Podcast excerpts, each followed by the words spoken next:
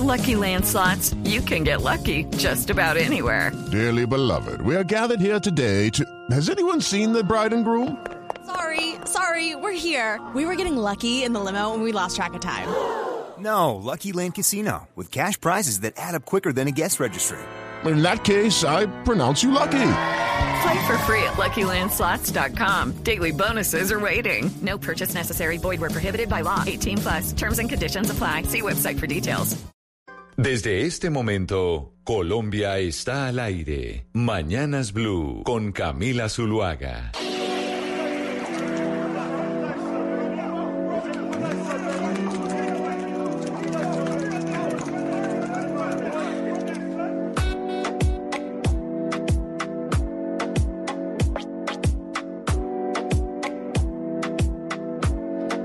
Mañana, 33 minutos. Seguimos aquí en Mañanas Blue. Vamos hasta la una de la tarde. Hoy es miércoles, ya estamos a mitad de semana. Y hoy eh, vuelve y pone usted la música, doña Valeria. Usted sigue siendo la encargada. Normalmente los miércoles es de música colombiana, pero creo que usted decidió salirse del, eh, del molde. No, no, esto es música colombiana. Ah, ¿cómo no me diga. Yo sigo siendo fiel a los músicos colombianos. Hoy miércoles que le hacemos eh, un tributo a esos artistas que nos representan en todo el mundo, sobre todo en la música, ¿cómo le iba a quitar? No, ¿cómo se le ocurre? Ah, bueno, me parece muy Eh, bien. Sí, estamos oyendo una canción que se llama que se llama No Copio de un artista cantante de rap colombiano que ya se ha vuelto muy famoso que se llama Crudo Means Raw. Él se llama Juan Gabriel Quintero y es más conocido en el mundo como Crudo y trajo este sencillo No Copio en un eh, disco que se llama Esmeraldas y este esta canción ha sido muy famosa. Ah, yo no la había escuchado nunca. Pero bueno, escuchemos a ver. Un chorrito para las ánimas, mis muertos me guían y a veces los convoco. Vengo de donde nace, muchos se crían poco. Solo quiero respirar, no llenarme de moco. Hacer vida tranquilo hasta que me apaguen el foco. You heard me. Deme Oiga, don Oscar Montes, le digo una cosa, hoy es el Día Mundial de la Nutrición y estoy viendo aquí lo siguiente que me acordó lo que usted nos hablaba ayer del Departamento de La Guajira y es que UNICEF, que es obviamente esta organización, eh, pues que es una dependencia de Naciones Unidas, alerta sobre la mala alimentación en la niñez. Y es que, míreme la cifra, al menos 340 millones de niños en el mundo sufren carencias en términos de nutrición. En el mundo, uno de cada tres niños, uno de cada tres, para que sigamos con las cifras de temas de alimentación, están desnutridos. Qué barbaridad, qué barbaridad, Camila, y, y- que Colombia tenga también un registro tan alto de desnutrición infantil. Y ayer lo que vimos del caso de La Guajira, ¿no? Es, es- es- es lamentable y es cruel. Realmente es una, es una crueldad que eso ocurra y es una tragedia humanitaria.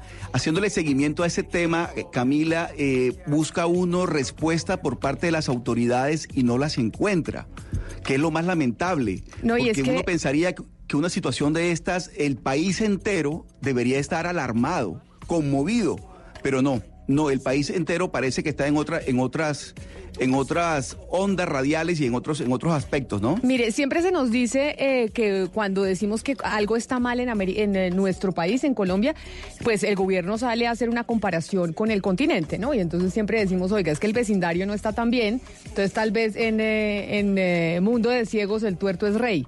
Pero la prevalencia de niños que no están creciendo bien en América Latina, el primer país que tiene la cifra más alta de niños que no están creciendo bien por cuenta de no estar bien alimentados es Guatemala, en donde el 51% de sus niños no están bien, eh, bien nutridos. Después le sigue Ecuador, increíblemente, ¿no? Con el 31%.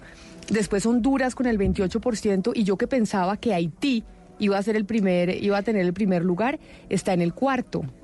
Sí. Colombia incluso está eh, por encima de... Camila. Dígame, Ana Cristina. Pero es que yo de esas cifras también me pregunto una cosa. ¿Es solamente eh, se toman las cifras niños malnutridos porque no tienen, eh, o sea, tienen la malnutrición, porque no tienen acceso a la comida? Porque yo también en este momento estaba pensando cuántos niños hay con deficiencias de nutrición teniendo el papá y la mamá al lado y teniendo la forma de nutrirse bien y de comer bien. Y aquí quisiera eh, traer un poco a colación la campaña de Red Papás de no darle comida chatarra a los hijos, porque es que no es solamente la desidia de los estados para alimentar bien a los niños, sino también de algunos padres de familia, de familias que no se preocupan por la alimentación de sus hijos y que se mantienen comprándoles basura. Claro, pero no, acá digamos que este índice que lo presenta Naciones Unidas eh, en Es cabeza hambre. de UNICEF es niños malnutridos y malnutridos porque no tienen una opción de tener una dieta balanceada, de tener un- una dieta que pues les permita desarrollarse eh, bien, porque acuérdese que cuando usted está malnutrido es que no crece bien. Pero Camila, mire, cuando, cuando uno mira los porcentajes y mira las cifras, a uno se le olvida algo que es muy importante. Es decir, que sea el 31%, que sea el 10%, el 20%, cualquier porcentaje de desnutrición infantil por cuenta de hambre es dramático. Es decir, el, el que sea el 30, el 40% o el 10% Ah, no, es, que así sea el dramático, porque- 3%, no debería haber ningún Claro. niño desnutrido en el mundo y estamos hablando de 320 Exactamente.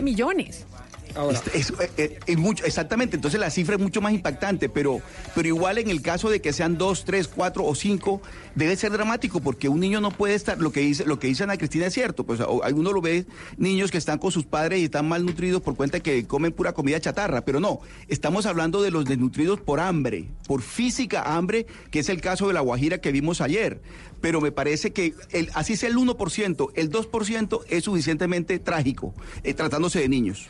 No, pero a ver, yo, yo quisiera que me enseñaran algo porque entiendo que el tema del lenguaje no es menor.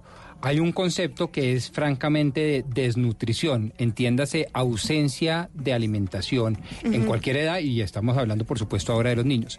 Y otra cosa es la malnutrición, es decir, que el niño tiene una serie de calorías mínimas vitales, pero que no le sirven para su desarrollo integral y particularmente neuro, neurológico. Aquí estamos hablando de desnutrición, Aquí estamos o sea, hablando de carencia de, los alimentos necesarios Ah, para poderse desarrollar, porque la malnutrición es lo que dicen a Cristina. Exacto. O sea, eh, gente, ahí puede, y seguramente claro, uno tiene muchos, muchos amigos que están malnutridos, porque no hacen sino comer comida chatarra, Exacto, tomar sí. gaseosas, comerse perros calientes, pizzas y no realmente No, y lo comer preguntaba, lo que el cuerpo lo- necesita. lo preguntaba porque tengo entendido que una de las carencias del siglo XXI fue haber superado la desnutrición, pero haber entrado en otro estadio que es la malnutrición.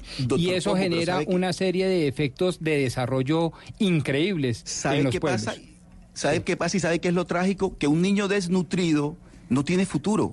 Un niño desnutrido no tiene manera claro. de que rinda en el colegio, Sí, exacto, no sí, tiene sí, manera de que sea un buen profesional, no tiene futuro, No, no se hay le acaba desarrollo la vida neurológico. Desde muy niño, porque no tiene la capacidad cognitiva, no se le va a desarrollar nada, absolutamente nada, porque Con tiene todas las carencias. Eso es la tragedia, eso es la- lo trágico. Pero con respecto a la malnutrición, por ejemplo, acá en México es altísima, no la desnutrición, sino la malnutrición, porque hay una, digamos, hay una relación directamente proporcional entre la obesidad y la malnutrición. Uno piensa que porque aquí hay unos índices de obesidad gigantescos, entonces están sobrenutridos y es todo lo contrario, se alimentan tan mal que la gente que más malnutrida está es la gente más obesa de la población. La tendencia de, que, eh, de mucha gente que- cree que cuando el niño está gordito está sano. Está bien. Que se crea que como está gordito y tiene Sí. el cachetito está sano y Sí, no sí. necesariamente. No, necesariamente. no, no, pero no solo dice Valeria en los niños, también en los adultos. Es Sí. decir, el tema, pero digamos... Pero usted cuando ve un adulto gordo, usted sí dice acá hay una cosa que no está bien. O Ah, sea, no, usted no- yo veo un adulto gordo y lo veo que no es una persona sana. Y ve un niño gordito y le da besos. Exacto. Y le coge los cachetes. Sí, sí, sí, sí, y uno dice, ay, ¿cómo está de sanito? Pero es una Pero vea con los creencia. bebés, mire por ejemplo con los bebés, Camila, que con la, lo- la leche materna no engorda a los bebés. Los bebecitos que son alimentados con leche materna son bebecitos pues que tienen el cachetico normal del bebé, pero que no son los gordos, gordos. Y la gente le dice, ay, pero ¿por qué está tan flaquito? Es cuando, y ahí es cuando empiezan a, a presionar a las mamás, al papá y la mamá. No, dele comidita, dele sopita, dele, dele sopa, dele sopa, que es que está muy flaquito. Esa es una presión impresionante sobre las mamás que, que alimentan con leche materna a los hijos, porque en realidad la leche materna mantiene la salud del bebé y, y es toda una vacuna, pero, pero la leche materna no engorda a los bebés. Ah, o sea, los tiene con el peso necesario, no así que se vuelven como un pote. Sí. Es, es muy raro, es muy raro ver un bebecito eh, gordo fórmula. de leche materna. Sí, es la fórmula. Lo que engorda, lo que saca el, el supercachete y esos y esas piernitas que son como unos rollitos que a uno le provoca cogerlas a veces. Exacto, unas empanaditas. Eso es por leche de fórmula. La leche materna mantiene a los niños con, con, con un nivel de peso e inclusive a veces un poquito delgados, pero están bien nutridos. Pero sabe que en el sector rural sobre todo se, se tiene esta creencia y le digo porque muchas veces en el sector rural a mí personas que conozco cercanas, etcétera, me dicen, "Pero usted cómo está enferma?" Y porque no de verdad. y que quisieran que uno estuviera más rellenito. Sin oírla hablar, solo cuando la ven, porque después confirman. y entonces yo digo, es que allá piensan que uno entre más rellenito, Sí, más sí, saludable verdad, y no. Y no, necesariamente. El ser gordo es sinónimo de, de salud y eso no es así. Eso no es así. Y yo les de verdad veo una persona subida de peso y digo, acá hay un problema de salud. Y que tienen que ponerle atención. Pero mire, Valeria y, y doctor Pombo, ustedes que son los abogados eh, de la mesa, quiero preguntarles sobre algo. Y es, eh, y ayúdenme con, eh, con la traducción. Eh, el alia yacta e. Entonces, cuando se dice no taxation without representation, es decir, no eh, No hay- ponerle tributos a la gente No sin tributación sin representación. representación. No hay tributación, no, no hay impuestos sin representación correcta. ¿Y eso qué quiere decir? Eh, Camila, bueno, eso es uno de los principios esenciales de, cualquier democracia liberal y básicamente lo que significa es que no pueden existir tributos si el pueblo no está debidamente representado en la toma de decisión sobre ese tributo. Eso, y, eso, digamos, está plasmado en nuestra Constitución, en el principio de legalidad, como requisito para la creación de cualquier tributo.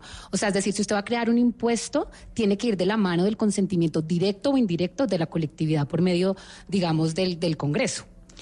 Y esto está basado también en el hecho que Colombia es un Estado social de derecho que tiene al ciudadano como eje central de la política social y económica. Es decir, son los ciudadanos los que tienen que estar representados en la toma de decisiones sobre los tributos de un país.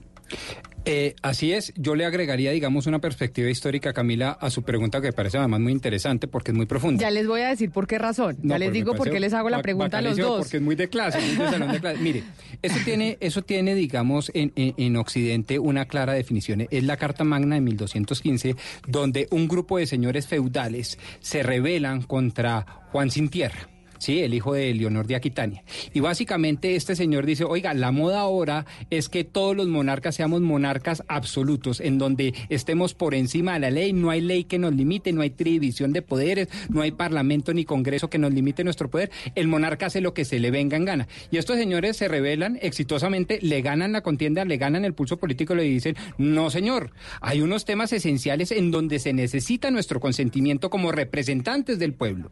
Y uno de los temas fundamentales, además de la herencia y además de otras cosas, era el tema de impuestos. Usted no nos puede imponer a diestra y siniestra los El impuestos impuesto y los quiera. tributos que usted quiera, Exacto. sino usted tiene que recibir nuestro eh, consentimiento previo y por escrito para que ese impuesto sea legítimo y en tanto que legítimo Ah, pero, pero yo mire, estoy previo dispuesto y por escrito. Sí, Eh, previo y por escrito. O sea, me parece en el parlamentario, en el parlamento, donde van a hablar, Ah. debaten, discuten sobre la conveniencia, utilidad, alcance, límite temporal, etcétera, Pero etcétera. entonces, previo y por escrito me parece importante. Dígame, Valeria.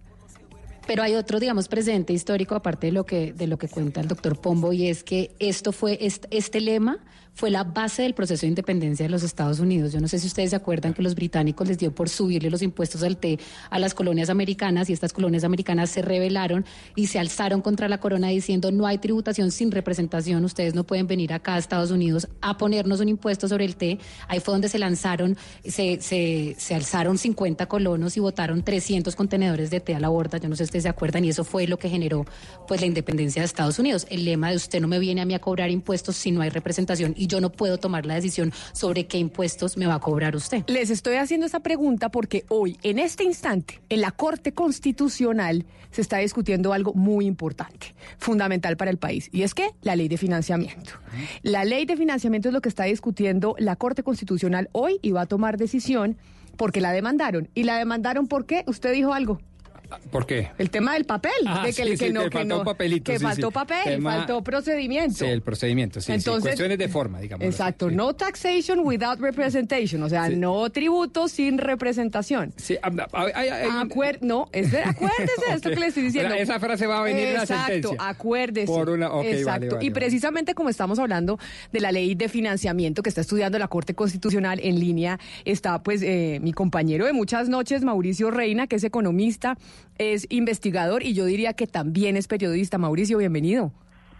Hola Camila, ¿qué tal? Un saludo a a- también a todos los amigos allá que están, varios conocidos, algunos desconocidos y a todos los oyentes.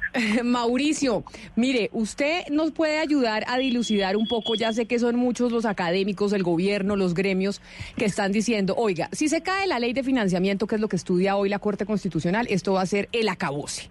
Y yo le voy, le estoy dando pistas a mis compañeros de la mesa de trabajo y a usted también. La Corte Constitucional, principal frase que está poniendo y que está evaluando es no taxation without representation, no tributación sin representación. Es decir, aquí la gente tiene que estar representada y el papelito y la gaceta importa. Entonces, realmente los efectos son tan catastróficos, Mauricio, es tan terrible si la Corte Constitucional básicamente sigue eh, pues el procedimiento jurídico y si dice, oiga, es que aquí realmente se saltaron unas normas y pues esta ley no puede ser exequible, pues porque no siguió el procedimiento que se tenía que tener. Pues Camila, eso tiene una dimensión eh, jurídica en la que yo no me voy a meter, pero que vale la pena recordar, y es que una de las cámaras del Congreso habría aprobado lo que previamente había aprobado la otra Cámara sin que eso hubiera estado publicado previamente, es decir, sin saber exactamente cómo había quedado el texto en la otra Cámara. Ese es el problema que esencialmente está abordando la Corte Constitucional. Pero como eso se lo voy a dejar al doctor Pombo, entonces me voy a concentrar en la parte económica. Esta ley de financiamiento que tanto eh, rollo ha generado en el país y que tanto le ha dolido en el bolsillo a muchas personas naturales, esencialmente eh, le significa al gobierno unos ingresos este año de más o menos 0,7% del Producto Interno Bruto, ingresos adicionales. Eso es más o menos unos 7 billones de pesos. Esos 7 billones de pesos podrían quedar asegurados para el gobierno, es decir, que la medida no fuera retroactiva si así lo decide la Corte y el gobierno mantendría esos 7 billones de pesos en el bolsillo. Lo que pasaría de ahí en adelante sería que lo que viniera para el año 2020, 2021 y 2022 se caería. Ahí viene el truco, porque las proyecciones eh, de la mayoría de los economistas, incluidas las que hemos hecho nosotros en Desarrollo, muestran que la ley de financiamiento para los años 20, 21 eh, y 22 no generan mayores ingresos para el gobierno, sino que generan una pérdida de ingresos para el gobierno. Ustedes y los oyentes se preguntarán, pero ¿cómo así? Una reforma tributaria que solo genera ingresos en el primer año y a partir de ahí genera, es un hueco. Pues lo que pasa es que la reforma tributaria, si ustedes recuerdan, o ley de financiamiento, establece una reducción gradual y paulatina del impuesto de renta a las empresas. Entonces, si yo mantengo una misma base gravable, la economía en el mismo tamaño, la economía creciendo de la misma manera, y voy bajando el impuesto de renta a las empresas, pues van cayendo los ingresos tributarios para el gobierno. Claro, pero... Y ustedes también dirán, ¿cómo son de imbéciles los del gobierno que hicieron eso así? Pues es que la apuesta de este gobierno, así como fue la apuesta de Donald Trump hace tres, dos años, y así como han sido las apuestas de varios gobiernos en el mundo, consiste en que al reducir paulatinamente los impuestos a las empresas, las empresas invierten más, eso dinamiza la economía y lo que se pierde por una reducción en la tasa de renta se gana porque la economía crece mucho más y hay más eh, materia para grabar. Pero mire, Mauricio, y es que hemos visto durante dos semanas, y yo no sé eh, usted, Pompo, si lo interprete así, también una especie de presión a la Corte Constitucional, ¿no? Porque han salido los gremios, todos, a decir, oiga, esto sería la cabose, la Corte tiene que pensar cuáles son las consecuencias. Y uno dice, oiga, la Corte debería fallar en derecho, no en, pensar las consecuencias. No, y seguramente va a fallar en derecho, pero vamos a volver una y mil veces sobre este debate. Yo no creo que haya presión. Lo que pasa es que cuando se avecina una decisión de cierre tan importante como la que podría producirse a través de una sentencia de la Corte Constitucional, yo creo que todas las voces que tengan algo que decir deben decirlo. Esa es la democracia. Yo no creo que haya presión y mucho menos indebida. Pero Ahora, que eso genera presiones, sí. Y que la Corte ha tenido miles de presiones en el pasado, también. Y que se ha abstraído de ella, se ha decidido en justicia, sí, también es cierto. Ahí yo creo que diferimos. Yo creo que se ha habido presión, pero Mauricio, y le pregunto, y es la presión y todo el mundo rasgándose las vestiduras y se cae la ley de financiamiento. Y yo me quiero ir al año pasado cuando se estaba discutiendo incluso se aprobó, que el propio ministro Carrasquilla sabe que esa ley de financiamiento que se aprobó fue una defecio y que ni a él mismo le gustó porque ni estaba en los planes que él tenía. Es decir, esa ley de financiamiento se transformó muchísimo en el Congreso de la República. Por eso yo le digo, más allá del tema eh, estratégico a nivel económico, que es que queremos hacer crecer la economía bajándole los impuestos a las empresas, ¿esa no fue una ley de financiamiento que realmente no fue tan buena? Desde la perspectiva de las finanzas públicas, sí fue una ley con muchas deficiencias. Recuerden ustedes que la ley salió finalmente peluqueada, que el gobierno terminó eh, recogiendo más o menos la mitad de lo que esperaba recoger y que además de eso le genera, como acabamos de decir, una pérdida de ingresos a partir del año entrante. Si uno quisiera ser un poco cínico, diría, pues para el gobierno lo mejor que le puede pasar es que se caiga la ley de financiamiento, porque conserva los 7 billones que recogió este año, que es el año en que podía recoger, y se salva de tener que reducirle el impuesto de renta a las empresas de aquí en adelante, con lo cual se salva de un hueco en sus ingresos tributarios. Ahora, si uno quiere ser un poquito más, más sofisticado que un si yo le entiendo perdón, usted eh, perdón, me redondeo la idea. diciendo- Si uno quiere ser Sí. un poquito más sofisticado que un cínico, uno podría decir, lo que pasa es que esto no es solo cinismo, aquí hay de por medio inversión del sector privado que se le ha jugado a meterle plata a la economía durante este año, esperando que caigan los impuestos de renta en los años subsiguientes y la caída de la ley de financiamiento, si es que se cae, lo que termina es clavando a quienes creyeron de buena fe que las circunstancias eran más favorables para invertir en Colombia. Mauricio, pero entonces lo que usted nos está tratando de decir, si le entiendo bien, es que los argumentos de las de todas las entidades que estamos escuchando todo el tiempo, argumentos económicos son un poco catastróficos, porque usted nos está diciendo básicamente que la relación recaudo-crecimiento económico, pues va a hacer que la ley de financiamiento no sea tan buena para las finanzas del país. Y nos está diciendo entonces que el tema sí se basa en un tema de seguridad y confianza de los inversionistas. Pero entonces le pregunto yo, en un país que tiene reformas tributarias cada dos años, ¿importa la seguridad y la confianza de los inversionistas? Es decir, no es un país donde los inversionistas ya están acostumbrados a que les cambien las reglas de juego todos los años. Arranco por el principio que está implícito en la pregunta. El mayor golpe de la caída de la ley de financiamiento no sería en los ingresos fiscales, sino sería en la estabilidad de las reglas del juego para el sector privado, es decir, en la confianza eh, de los inversionistas.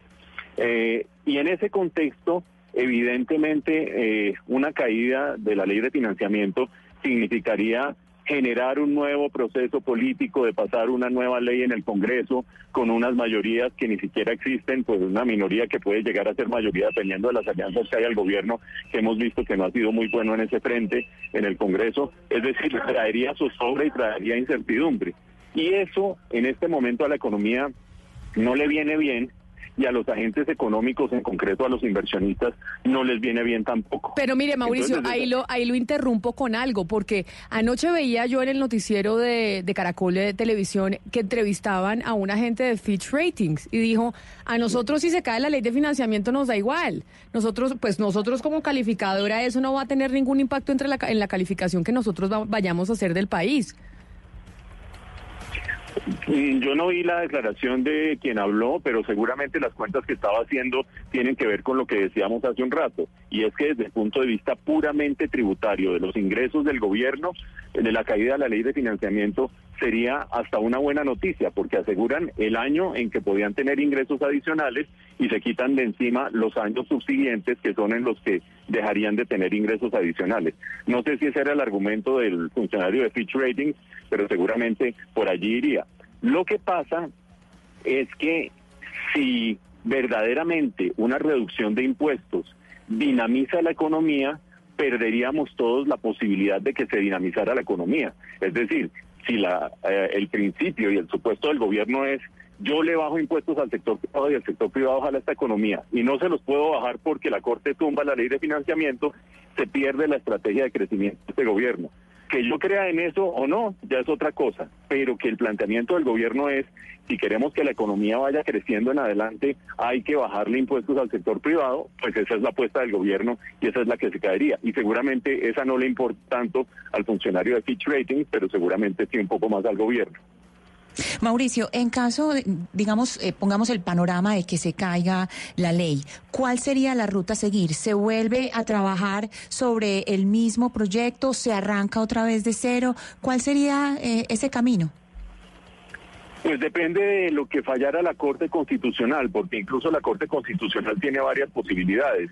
Decir que se cae toda la ley de financiamiento, decir que se cae solo parcialmente eh, algunos artículos, pero me parecería muy raro pues que habiendo un vicio de procedimiento que afecta a toda la ley de financiamiento solo se cayeran algunos, eh, modular de alguna manera su decisión. No sé cuál sea la salida de la Corte, pero no es blanco o negro. Claro que De todo hecho, indica, Mauricio, todo indica y la, la demanda que está estudiando hoy, porque son varias demandas de la, de la ley de financiamiento, es si la que hoy se está debatiendo y se vota se cae, se cae toda la ley de financiamiento. Porque hoy están hablando de temas de, fo- de forma. y por eso yo le preguntaba a Valeria y al, y al doctor Pombo sobre el tema de la representación y la tributación, que va a ser el eje central del, del fallo es lo- la información que, que tenemos. Es decir, si hoy se cae, eso es como efecto dominó, ya no hay que estudiar el resto porque ya se cayó la ley. Sí, la ponencia original del magistrado Alejandro Linares iba en ese sentido. Se cae toda la ley porque el vicio de procedimiento afecta a toda la ley. Pero vaya uno a saber, pues si eso no se despacha rápidamente, si habrá alternativas, eso ya lo eh, podrán decir con mayor idoneidad eh, Valeria y el doctor Pombo, ahora que me cuelguen ustedes a mí. Pero, eh, No le queremos Lo que- colgar, quisiéramos que se quedara con nosotros. Ay, muchas Oiga, gracias, Camila, Mauricio. sobre todo con la introducción. Yo no sé si usted eh, eh, le cabe hacer una nota de pie de página al final de esta entrevista, porque usted me saludó diciendo, Mauricio, mi compañero de tantas noches, y lo de la mitad de los oyentes. Usted lo dijo, yo no quise meter el cuento porque sí, había que completarlo, es cierto. es- es- en honor a ambos, hay que completarlo. Sí, sí, sí. Pero bueno, vamos, vamos al terreno económico. Creo que el, el gobierno tendría que hacer es ver hasta qué punto la mejora en recaudos tributarios de este año, que efectivamente han mejorado, que han superado las metas que estaban previstas, efectivamente ha aumentado la inversión, es decir, la apuesta conceptual del gobierno sí ha empezado a funcionar. El gobierno debería hacer cuentas de eso que le representa desde el punto de vista fiscal para los años siguientes y en consecuencia volver a plantearle al Congreso una nueva reforma tributaria. Ahora, Valeria me decía hace un rato que en un país en el que hay reformas tributarias cada dos años, pues esto eh, lo que trae es más ruido. Efectivamente, lo que ha sucedido en los últimos 25 años en Colombia es que en promedio ha habido una reforma tributaria cada 18 meses. Por lo tanto, pues estaríamos más o menos en los promedios. Mauricio, pero mire, le pregunto, le pregunto a usted como experto, usted fue- viceministro también, en el tema de la apuesta. El gobierno ha hecho una apuesta y como toda apuesta tiene un riesgo. ¿Usted cree que esa apuesta que hizo el gobierno de hacerlo como, como lo hizo la ley de financiamiento es eh, usted lo hubiera hecho como en, en- en caso que usted estuviera al frente de- de- del gobierno, en un cargo del gobierno? ¿Esa era la apuesta recomendable? Un saludo para mi querido Oscar, compañero de tantas noches en los cierres de la revista Semana. Pero, Semana. pero bien completadita la frase. Porque hubiera quedado muy promiscuo, además. Oscar, eh, no, esa es una apuesta conceptualmente difícil, ideológicamente extrema. Esa es la misma apuesta que hizo Donald Trump al reducirle impuestos al sector privado y a los más ricos hace, hace dos años. Eso le funcionó a Estados Unidos en el primer año solamente. Es decir, eh, ustedes ven que hubo un crecimiento vigoroso el año pasado y este año ya se empezó a debilitar y las proyecciones para el año siguiente son aún peores. Eso quiere decir que apostarle a que reducir impuestos genera automáticamente crecimiento es algo que no tiene una confirmación empírica plena. Y uno, de alguna manera, se la está jugando a ver qué pasa. Y yo, personalmente, dentro de mi paradigma y mi manera de ver las cosas, creo que hay estrategias de crecimiento más eh, confiables que sencillamente bajarle los impuestos al sector privado para que la economía crezca.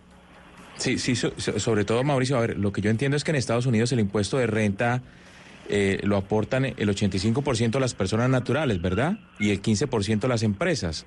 Creo que ese modelo en principio a Carrasquilla, al ministro de Hacienda, le gustaba mucho, el modelo norteamericano. ¿Usted cree que definitivamente no aplica para nuestro país? Hombre, Hugo Mario, me hablas, ¿cierto? Sí, señor. Hugo Mario, pues hombre, yo no, no sé, no quiero tampoco demeritar la visión del ministro Carrasquilla, que es un economista idóneo, un economista serio.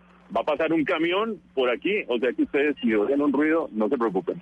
Eh, pero, pero yo creo que punto número uno es un hecho que las empresas pagan en Colombia una tasa de renta más alta que el promedio de América Latina y mucho más alta que la de economías comparables que compiten con nosotros. Estoy hablando de Perú, de Chile, estoy hablando incluso de México. Y es un hecho que es plausible y es eh, razonable bajarle el impuesto de renta a las empresas. No porque las empresas sean los más ricos del país, las empresas son las que dan empleo. Los dueños de las empresas son los más ricos del país y si a la empresa le va bien, por supuesto, y a esos es a los que habría que subirle el impuesto si uno quiere hacer una política distributiva. Pero si quiere dinamitar la economía, probablemente sea razonable eh, bajarle el impuesto a las empresas. Lo que es una apuesta muy arriesgada, y ahí es donde volvemos al punto de partida, y es que la reforma tributaria le salió incompleta al gobierno, es que la apuesta correcta es, yo le bajo impuestos a las empresas porque están muy altos desde el punto de vista comparativo y relativo regional, porque las empresas son las que generan dinamismo económico y empleo, pero el hueco que me deja bajarle el impuesto a las empresas no lo dejo al albur de si la economía va a crecer más o no, sino que lo compenso con algo más.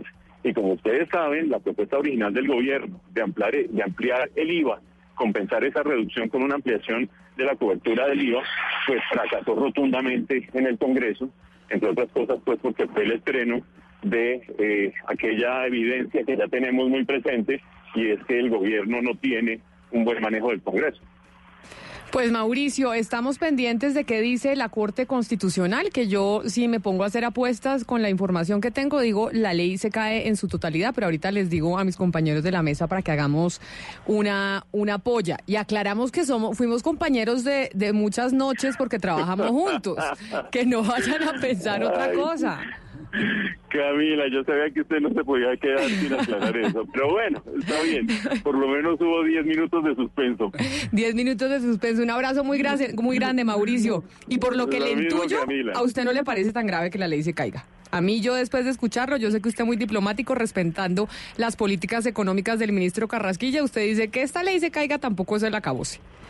Mm, solamente para no dejar la, la idea que usted interprete y haga exégesis de lo que yo estoy pensando, creo que hay dos variables que no conocemos. Uno, qué tanto funciona la apuesta conceptual del gobierno, es decir, si verdaderamente dinamiza o no la economía como ellos creen. Y dos, qué tanta incertidumbre traería el que se cayera la ley de financiamiento. Esas dos cosas no las conocemos y de esas dos depende qué posición toma uno respecto a que se caiga o no se caiga. Pues Mauricio Reina, mil gracias por estar con nosotros y pues ya estamos a la expectativa de qué pasa en la Corte eh, Constitucional. Es Mauricio Reina, compañero de muchas noches de Oscar Montes, de Camila Zuluaga, de las mañanas de Ana Cristina, mejor dicho, compañero de todos. Feliz resto de día para usted. Lo mismo para ustedes, que pasen bien. Aquí entonces hagamos la polla. Usted dice, ¿se cae o no se cae, doctor Pombo? Yo la verdad juego porque me gusta jugar en la polla, pero no tengo mayores elementos de juicio, no he hablado con magistrados, no. Yo, yo, yo, a ver, yo yo quiero pensar que no se cae por vicios de forma. ¿Usted cree que no se cae? Pero los vicios de forma estaban. Entonces, eh, sí, pero no sé si son de tal magnitud, estoy parafraseando a la Corte Constitucional, que lleven a viciar lo que usted llama la representación del pueblo a través de los miembros del Congreso. Yo no creo que se rompa el principio de no puede haber impuestos y representación porque se violenta una eh, norma orgánica como la ley quinta del Congreso, que es una ley inventada para pues manejar las formas y las reglas de juego dentro del Congreso. Yo no creo que sea de tal magnitud si yo fuera magistrado, pues, pucha, tendría que evidenciar que eso violó la, la, la, libertad y, digamos, la conciencia de los congresistas. Yo no creo que llegue a ese punto, pero pues no sé. Yo diría que no se debería caer. Ana Cristina, ¿usted qué dice que pasa en la Corte? Se cae. Creo que se cae. Hugo Mario, usted, hagamos la polla de una vez, eh, destapemos las cartas caiga. Creo que van a terminar de los magistrados dándole la, razón, eh, Camila, a los empresarios que, sobre todo a los inversionistas que ya confiaron en la, en la aprobación de la ley, que ya han invertido y traído sus capitales a Colombia. Pero yo, ¿qué tan, qué tan alta será esa cifra? ¿usted cree que usted está con Pombo? O sea, Ana Cristina está conmigo, usted está con Pombo. Yo creo que no se cae. ¿Usted cree que no? Creo que no se va a caer. Oscar, ¿usted? Eh, yo hago una lectura política del tema porque en Colombia estamos, ¿no? La Corte también hace lecturas políticas. Yo creo que le declara exequible con condiciones. Exequible. Ah, o sea, usted no dijo ni sí ni no, sino moderó su, su fallo. Valeria, ¿y usted qué cree que pasa? No, yo creo que se tiene que caer porque a diferencia de lo que dice Pombo, esto no es una simple leguleyada, o sea, la falta de publicidad es muy importante porque a raíz de esa falta de publicidad, muchos representantes de la Cámara alegan que ellos no pudieron tener el tiempo porque no, fueron debidamente notificados de poder leer el articulado. Es decir, que en la medida en que nuestros congresistas votaron una ley que no conocían, la representación del pueblo sí se vio afectada, porque no tuvieron, digamos, la debida representación, no, no conocían lo que estaban votando. Por ende, yo creo que la Corte Constitucional le va a hacer un jalón de orejas al gobierno nacional y le va a decir, usted le tiene que parar bolas a las formas, sobre todo cuando usted está poniéndole tributos al país. Entonces, esto va a ser un precedente en donde la Corte va a decir, se cae. Y sobre todo porque acabamos de escuchar que la Corte ha venido haciendo la investigación y ya sabe que todos estos argumentos económicos son más catastróficos y de ruido que reales. No taxation without representation. Acuérdense, yo hoy estoy amanecí hablando en inglés. Sí, sí. ¿Qué pasa? Muy bien. Pero mire, el, el presidente Duque se refirió, y allá estaba nuestra compañera María Camila Roa en el aeropuerto El Dorado, porque estaba el presidente Duque inaugurando lo que prometió durante la campaña, una notaría 24 horas en el aeropuerto El Dorado. Que oh sorpresa, pues resultó que el notario nombrado por decreto es ex magistrado del Consejo Superior de la Judicatura. Supuestamente los notarios son por concurso, ¿no? Pero como esta es una nueva notaría, eso es su decretazo al ex magistrado del Consejo Superior de la, de la Judicatura, pero eso es harina de otro costal. ¿Qué dijo el, eh, el presidente Iván Duque sobre la ley de financiamiento en el aeropuerto El Dorado esta mañana en Bogotá? Yo estaré atento a lo que hoy manifieste la Corte, pero sobre ese tema, respeto y atención a lo que diga la Corte. Gracias. Gracias, presidente. No, o sea, respeto a lo que diga la Corte. No Acepta. puede decir nada distinto, ¿no? Claro. Ahora, eh, No, porque podría decir es catastrófico, es terrible, eh, sería muy delicado para el país, etcétera, etcétera. No obstante lo cual, respeto lo que diga la Corte. Sí. No, yo, Sí, yo acato. creo, yo creo que es que Debe le voy a decir con total sinceridad, Camila, cualquier decisión es buena y me explico.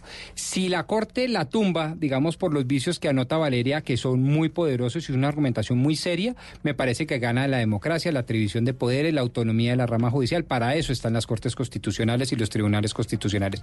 Pero si por cualquier cosa dice que no se violentó la voluntad de el poder eh, secundario, poder constituyente secundario, el Congreso. Si por cualquier razón dice que ese era un vicio de forma que no inhibía la voluntad del Congreso, pues también gana el país, porque entonces no entramos en una inseguridad jurídica, no entramos en debates sobre qué tan importante eran o no esos 7 billones de pesos para las arcas públicas, etcétera, etcétera. Luego, estas son de esas decisiones en donde yo les diría a los, a los oyentes, no es un motivo para pelear en casa. Bueno, acá me mandan a Cristina el eh, papelito con la polla y básicamente son los hombres de la mesa contra las mujeres de la mesa. Sí, yo no visto literalmente. Ve- ve. Hombres de la mesa contra las O mujeres. sea, perdimos, porque esta tiene más olfato. ¿Sabe, sa- sabe, Camila? ¿Sabe qué creo yo estaba pensando esta hora un oyente común que está en sintonía de nuestro espacio? Que con ley de financiamiento o sin ley de financiamiento igual le va a tocar que trabajar y producir, porque es que eh, la gente finalmente no entiende cómo lo impacta esta decisión de la Corte que se va a producir en las próximas horas. Pues el gobierno La les gente ha piensa dicho que, que... si se le reducen los... la- no, es que la gente dice, bueno, si le reducen los impuestos a las empresas, igual eh, eh, no vamos a tener más empleo, no van a haber más vacantes, no nos van a subir los salarios, pero si graban a las empresas, igual, tampoco. O sea, la gente cree que pase lo que pase, la situación va a seguir siendo la misma. Pero dicen los empresarios que sí afecta al ciudadano del común porque esto lo que les daba eran unos incentivos para contratar más gente porque como tienen que pagar menos impuestos, pues tienen más plata para contratar gente. Lo que pasa es que el desempleo Pero- sigue aumentando y acá dicen es que ha llegado una cantidad de inversión, pues todavía no nos han dicho las matemáticas cuánto de esa inversión que ha llegado y de reducción en impuestos se ha, tra- se ha traducido en, en empleo, que además tampoco Ese- lo ese- ha podido hacer en Estados Unidos. Es- es- esa traducción no, tampoco, se ha hecho en Estados Unidos con la política de Trump. Pero ese discurso es, es tan viejo, Camila, de, quitémosles eh, impuestos a las empresas para, que- para que generen empleo, eso se ha escuchado desde hace tantos años y, y la gente no lo ve reflejado y las cifras tampoco lo reflejan. No, yo sí, yo sí es que no hay ninguna estadística, ninguna prueba económica que pruebe, que pruebe, veri- o sea, verídicamente que es que eh, quitarle eh, impuestos a las empresas genera más empleo o crecimiento económico. Pues yo, yo no traigo una prueba, yo traigo una prueba Pues tanto viva, es que cómo está el desempleo, Yo prefiero desempleo invertir ahorita. como están las cosas hoy en Chile, en donde no solo tengo una mayor perspectiva de ingreso neto, es decir, de utilidad para mí, sino que además asumo mucho menos riesgos como empresario y pago muchos menos impuestos. Luego es una, eh, digamos, ecuación de cotejo simple. ¿En dónde es mejor invertir? Allí en eh, lugares como México, Perú o Chile, que que le ponen una tasa impositiva mucho menor a las empresas o en Colombia. Y ese, ese cotejo es lo que hacen las juntas directivas de todas las empresas, pero no solo de las empresas existentes, Pero, pero no solo, sino de las no- empresas no que eso, van a existir. O sea, de- No, no, no sería, eso. sería, No, sería eso reducir un poquito cuáles son los No, hay- análisis de inversión. pero- Si no, entonces no habría, no habría inversión en, en Europa, no habría Pero- inversión pero por en, eso en- Pero porque tienen otras compensaciones, porque hay seguridad Pombo. física, hay seguridad jurídica, porque Por, hay eh, desarrollo por económico, eso, porque hay seguridad física en Chile hay mucho más que acá, Pero lo que quiero decir, lo que quiero decir es que es un elemento sin duda que está en la ecuación. Y segundo, no es solo para las empresas existentes, es que ustedes parten de una habla de falacia. una- Yo no creo que solo sea para riesgosa. las empresas existentes, es para las nuevas empresas. Y para usted un recuerda, empresario doctor empezar Pombo, con esa carga impositiva es muy difícil. Doctor Pombo, usted recuerda que en Pero, el primer Pombo. gobierno de Álvaro Uribe también se, se- se tomaron medidas parecidas a esta, Sí, con claro. el mismo, con la misma premisa. Y con gran es que éxito. Usted nos baja los impuestos y nosotros vamos a generar más empleos. Y con gran éxito. que no hubo más empleo, Sí esa es la hubo- verdad. sí, las cosas pero- hay que pero- decirlas como son. pero bajó Ahora, el desempleo, Además, en el primer, en el, desempleo. Pombo, Es una apuesta Pombo, riesgosa. en el primer El gobierno gobierno estaba confía- de, el, el primer gobierno, el primer gobierno de Uribe también hubo un tema de seguridad que atrajo mucho más inversionistas. Es decir, uno Perdón, no puede por analizar eso- por eso la digo- inversión en otros países solamente por el tema de impuestos. Hay unas Valeria, cifras perdón, por eso macroeconómicas que yo- analiza, la productividad, la seguridad, la confianza. acabé yo de decir eso. También los impuestos, pero, claro. digo, no solamente es un tema de, claro, pero tantos quizás impuestos el que más pesa, ese es el primero orden Pero del si el día. gobierno no le crea De a los pronto para usted, pero para otros si inversionistas el gobierno no. no. le crea a los industriales, si el gobierno no le crea al, al aparato productivo que le está diciendo, mire, por favor, estamos hasta aquí de la carga tributaria, estamos pagando demasiados impuestos, bájenos esto que nosotros nos comprometemos a generar más empleos, pues es un compromiso, por eso es una apuesta arriesgada. A Uribe no le funcionó en, la- en el primer gobierno porque lo hizo exactamente igual y, al- y de igual manera el empleo no se, no, no se generó como se esperaba. De tal manera que en este caso el gobierno Duque también está haciendo la misma apuesta, porque ¿qué más puede hacer? ¿Qué otra cosa distinta a decirle, a quererle a los empresarios y a los industriales, oiga, estamos hasta aquí de los impuestos, bájenos, que nosotros, nosotros nos comprometemos a generar más empleo? Hay que esperar si esa apuesta riesgosa le funciona o no le funciona. Pues es que con esa con esa apuesta fue que se eligió. Él se reunió con los empresarios, a los empresarios les dijo, les vamos a bajar los impuestos. En campaña eso fue lo que dijo el presidente eh, Iván Duque. Que, por ejemplo, Sergio Fajardo les dijo a los empresarios cuando se reunió con ellos, no, ustedes van a tener que pagar lo que tienen que pagar. Acá no es Camila, que les pero vamos aquí a lo que- los impuestos. No, y dijo, Aquí dijo lo que realmente IVA, preocupante es que si se cae, es que si se cae de todas esas promesas, si se cae esta ley de financiamiento, va a ser por un algo de forma y no verdaderamente por el fondo. Entonces no se va a llegar al fondo de lo que se ha estado comentando, de lo que nos explicó Mauricio Rein- Reina, que está todo basado en propuestas populistas, en propuestas que son puro populismo, porque está muy bien arrancar por lo, lo básico. Es lo mismo que proponía Trump. Entonces si se cae, que es lo que yo creo que va a pasar, va a ser por una cosa de forma que no tiene que ver con lo que estamos hablando en este momento, sino que es algo completamente distinto. Y aquí lo grave es el fondo y no la forma. Pues vamos a ver qué pasa hoy en la Corte Constitucional, porque la Corte Constitucional hoy decide y allá estamos con Juan Esteban Silva, que está pendiente de qué pasa en esa puerta de la sala eh, plena de la Corte, porque pues el país entero está esperando a ver qué deciden. Pongámosle un poco de música a esta mañana, porque quiero comentarles algo que estoy segura que a todos eh, les va a afectar y tiene que ver con, eh, con Avianca y lo, con, con lo que han venido anunciando. Valeria, pero pongamos una canción. Camila, aquí va una canción que se llama Moca de Lalo Ebrat, del año pasado, que se hizo muy famosa. Se llama Moca, es un cantante colombiano de Santa Marta. El video de la canción tuvo más de 150 millones de vistas.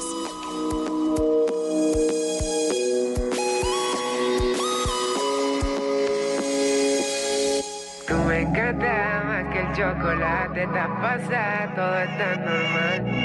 Pero contigo es anormal. Sin ti me siento mal. Me encanta como el coffee por la mañana. Sabes bien que te tengo ganas. Sabes perfectamente que te tengo ganas.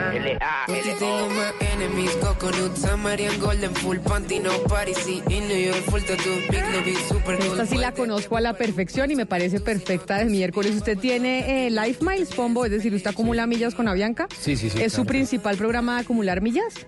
¿Cómo así? O sea, porque si uno puede tener varios, uno puede tener One World, por ejemplo, que Ah, no, es no. otro. Usted... Ay, no, yo, no, Life Miles. Sí, sí, yo no sabía que existían muchos. Claro, hay varios programas de millas. Entonces usted a veces se monta en aerolíneas en donde no, no acumula millas. Sí, no, no, yo soy, sí, no. Yo creo que nosotros todos somos Avianca. Hugo Sí, Mario, ¿usted es Avianca. eh, Avianca también o es qué? Claro, a Bianca. Pero además uno acumula millas cuando va a tanquear a la estación de servicio, cuando va a comprarse un perro caliente, todo ya le acumula millas a uno. Cuando se compra una camiseta, Y todo acumula millas. Yo creo que todos somos, todos somos Avianca, o si no que alce la mano alguno que diga que no. Y por eso eh, me sorprendió lo siguiente que, que anunció Avianca. Y es, Avianca tenía uno, una ventaja comparativa con las otras aerolíneas y era y sobre todo hacían eh, cuñas publicitarias diciendo, oiga, es que nosotros, eh, usted la tarifa que paga es tiene todo incluido. Usted no va a tener que, pagar por nada más, porque siempre cuando usted va y compra en otros, eh, en otras aerolíneas, compraba el pasaje y le decían una tarifa, pero después tenía usted que pagar la maleta y pagar eh, La comida y la dentro del silla, avión y la silla entonces no sé para qué, la, ubicación, etcétera. Y Avianca tenía eso que era una maravilla, que no, que usted eh, pues tenía toda la tarifa, todo incluido. Cuando se habló de la, de la llegada de United y esta alianza y esta compra de United, Avianca se acuerda que siempre sospechamos y dijimos, oiga, ¿será que el servicio va a cambiar? Sí, ¿Será que va a claro, ser claro. que va a ¿Qué ser más malito? afectar? Claro. Porque Avianca tiene o tenía un servicio maravilloso y, y United tiene un servicio como dicen paupérrimo. O sea, Sí. en, en United acuérdese que fue la famosa golpiza que le dieron a un señor. Me acuerdo perfectamente. ¿Se Usted se lo dijo aquí en este programa, en la cara al señor Efromovich, entonces presidente CEO de Avianca. Oiga, eh, nos preocupa mucho que entonces se afecte la calidad del servicio, que entre otras cosas ha venido eh, eh, desmejorando constantemente, ¿no? No, pero pues es que ahora lo que anunció Avianca es que entra al, eh, al modelo de las aerolíneas, como por ejemplo la TAM, entre otras, que pues le va a que le va a cobrar a usted todo por separado. ¿Así? Básicamente, Eso sí, es hartísimo. No, no, no, pues Porque terrible. es comprar comprar un, pis- un, un pasaje, eso es lo más Pero Camila, la peor atención- noticia. La Sí, peor noticia, por eso No, les digo. horrible. Horrible. Pues ahora Bianca va a Yo empezar. hace rato dejé de usar Avianca, yo sí era fanática de Life Miles y de Avianca y eso, y ahorita que estoy en México me sale mucho mejor el Aer- Aeroméxico, por ejemplo, me sale mucho mejor Interjet. Los precios de Avianca son siempre los más caros. Claro, pero Y Avianca- se Es que, está es que usted está, retrasando. es que usted está en México, cansé. pero es que a, a- a los que vivimos en Colombia no nos queda más alternativa. para moverse nacional, tenemos sí, muchas, pero digamos que claro, no tenemos muchas internacional- opciones más que Avianca. Pero Ya no solo era por desastre. alternativas, sino, Hugo Mario, era, a mí me gustaba, yo A mí defendía a Bianca, la verdad me a mí gustaba. me sí, sí. Sí, sí. El servicio, es que eso es otra cosa, el servicio que prestaba un servicio que era, uno dice, bueno, me cuesta un poquito más, pero el servicio era mejor que otras aerolíneas, pero Sí. si va a hacer lo mismo con por un servicio malo, pues horrible. Sí. Pues Lo básicamente. que pasa es que, Camila, lo que pasa es que va a competir también en precios con nuevas aerolíneas que están llegando al país, de las llamadas aerolíneas de bajo costo. Ya, por ejemplo, en Cali creo que comienza pronto a funcionar Jet, JetSmart, que es eh, eh, una aerolínea que va a viajar dos veces a la semana a Chile desde la ciudad de Cali hasta, hasta Santiago.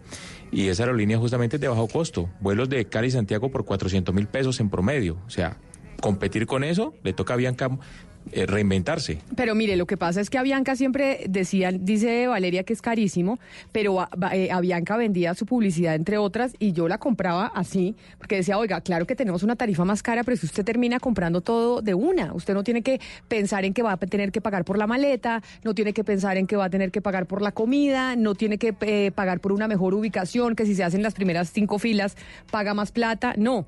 Eso era lo que decía Avianca, pues no. Avianca anunció que a partir eh, del 25 de noviembre de este año se va a sumar a, esa, a ese mecanismo que utilizan Hugo Mario, como usted dice, las aerolíneas de bajo costo. Y es cobrarle a uno por todo.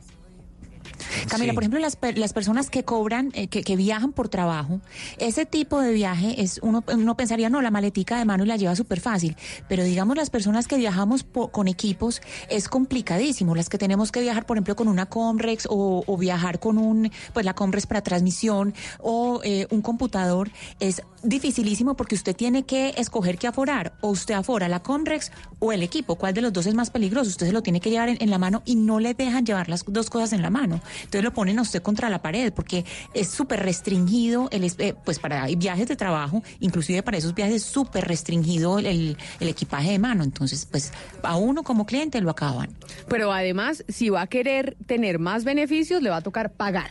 Si usted se quiere montar primero, si quiere salir después, si quiere tener una mejor silla, si quiere llevar la maleta, por todo va a tener que pagar. Entonces sí empezamos a ver las transformaciones y los cambios en el servicio de Avianca que lo preguntamos y dijimos, oiga, ¿será que con la llegada de United ahora va a empezar a cambiar esto que era una... A mí me parecía Avianca de verdad de las mejores aerolíneas del mundo. Sí, sí, sí. Me parecía sensacional el postre, servicio. ¿Terminaremos pagando más los usuarios? Esa es la pregunta. ¿Será que vamos a pagar más o nos van a bajar los tiquetes? Pero va a eso ser pasa- toda Bianca va a ser toda Bianca o va a ser una, una, una, una línea especial, digamos, que, que, que es opcional, o va a ser toda, todo, todo el servicio va A Bianca, a Bianca Nacional. Estamos hablando, hablando de, Avan- de Avianca Nacional, que hizo este anuncio ayer.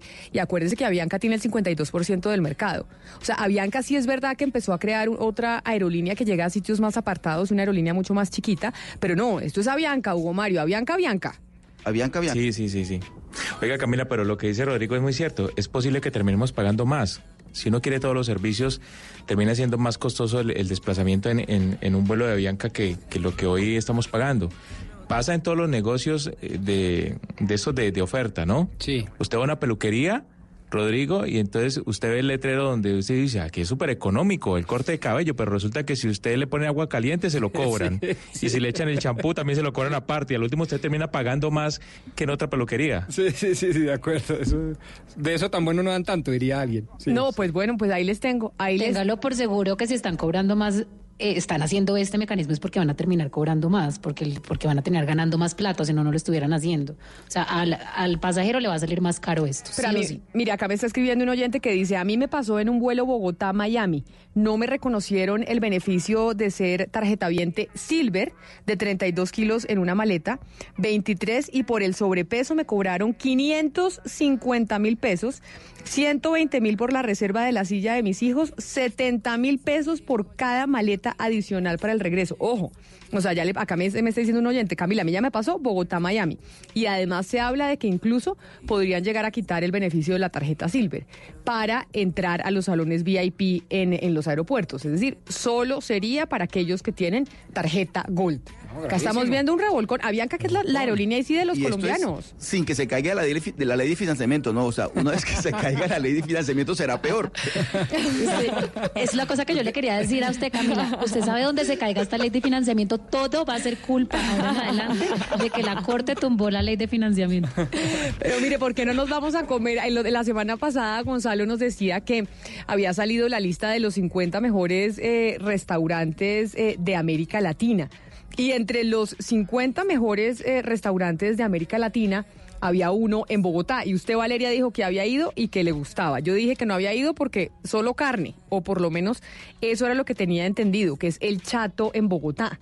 La próxima vez que estemos todos juntos aquí en la capital vamos al Chato, entonces, porque si ya quedó en el número, en la posición número 7 de los 50 mejores restaurantes del continente. No, pues buenísimo. Sí, ¿usted ha ido o no? No, no, no. No, yo no he ido aún. Pero, pero además me llamó eh, poderosamente la atención el nombre, el chato. Eso tenía que ser cachaco. Claro, el Chato. sí, sí, Va- sí. O, o de pronto Chato o Chat, no sé. No, Vamos no, a porque no es de la chata de la carne, sino el La chato de a la chata querido. ¿Será Sí, que ese, es- sí. ese es el nombre? Pues me imagino. Preguntemos. Pues Álvaro Clavijo es el chef eh, de los restaurantes bogotano El Chato y Gaspar. Y nos atiende hasta ahora desde Brasil porque queremos hablar sobre este restaurante colombiano que aparece entre los 50 mejores restaurantes de América Latina y está en el puesto número 7. Álvaro, bienvenido. Hola, ¿cómo van? ¿Cómo han estado? Bueno, acá eh, la razón del Chato, el nombre es eh, por una palabra muy bogotana o por qué le Sí, pusieron total, así. Total, total, total. Es, es, es un poco confuso, digamos, internacionalmente. Justamente ahorita estoy en Brasil y la gente cree que el chato soy yo, o, o a veces algunos de mis socios, pero realmente viene por una palabra totalmente rola y de cariño, pues de, de abuelos, de, de rolos, de, de- de tradición. Y realmente de ahí sale la palabra del restaurante. Álvaro, ustedes están ubicados en eh, la si- 65 con tercera. ¿Y por qué no nos cuenta un poquito para los que no hemos ido? Porque yo no he ido porque tengo entendido que el menú es eh, de carnes principalmente. Pero la construcción del menú eh, fue cuál? Y si es tan bogotana, pues debe ser bogotana por, por el tema del chato. Exacto, no, de, hecho todo lo contrario, la gente no sé por qué a veces tiene la percepción, mucha gente sí me ha dicho como que cree que es un restaurante de carnes, pero realmente es todo lo contrario. Es un restaurante que, que trabajamos mucho con ingredientes de la sabana, de, de, pues, específicamente chuachila, calera, eh, y nos extendemos un poco hacia lo que es Boyacá, Pasto, y trabajamos con mucho producto del Pacífico. Entonces el menú varía mucho según lo que los proveedores tengan y el compromiso es trabajar con ingredientes totalmente locales colombianos. Entonces, eso es un, un, un, tema que, que venimos desarrollando porque ah, cumplimos tres años en febrero y ha sido como el compromiso.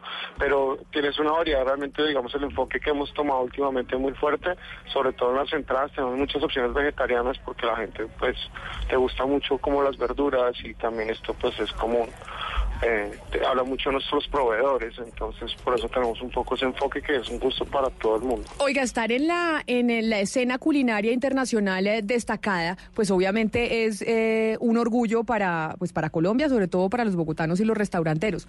¿Por qué razón? Usted es el chef eh, del Chato y debe estar perfectamente y debe tener todo el conocimiento de cuáles son las cosas que se evalúan, por qué un restaurante termina siendo catalogado como uno de los mejores del continente. Al Chato, ¿por qué le dieron esta calificación?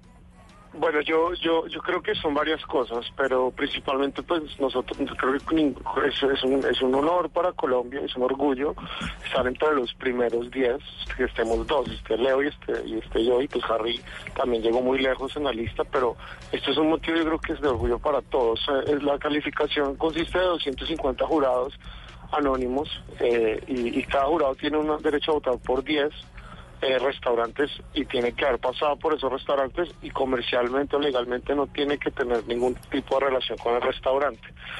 Colombia, Bogotá eh, invirtió en la lista, los, los premios se celebraron los últimos dos años, este año fue en Buenos Aires, los últimos dos años pasados fue en Bogotá y esos críticos pasaron por todos los restaurantes bogotanos, viajaron por Colombia, los llevaron a varios sitios y nosotros tuvimos la fortuna de haber entrado el año pasado como la entrada más alta y este año entramos en el top 10 y, y creo que nosotros logramos Sí. como el puesto más alto en la historia de pues de Colombia nunca nadie había llegado tan alto entonces esto Y enhorabuena. yo creo que para todos Felicitaciones de nuevo, señor Álvaro Clavijo, de verdad lo, lo felicitamos mucho, pero dice el adagio popular que las cosas buenas valen. Este es un restaurante de los mejores y es de los mejores porque cuesta mucho.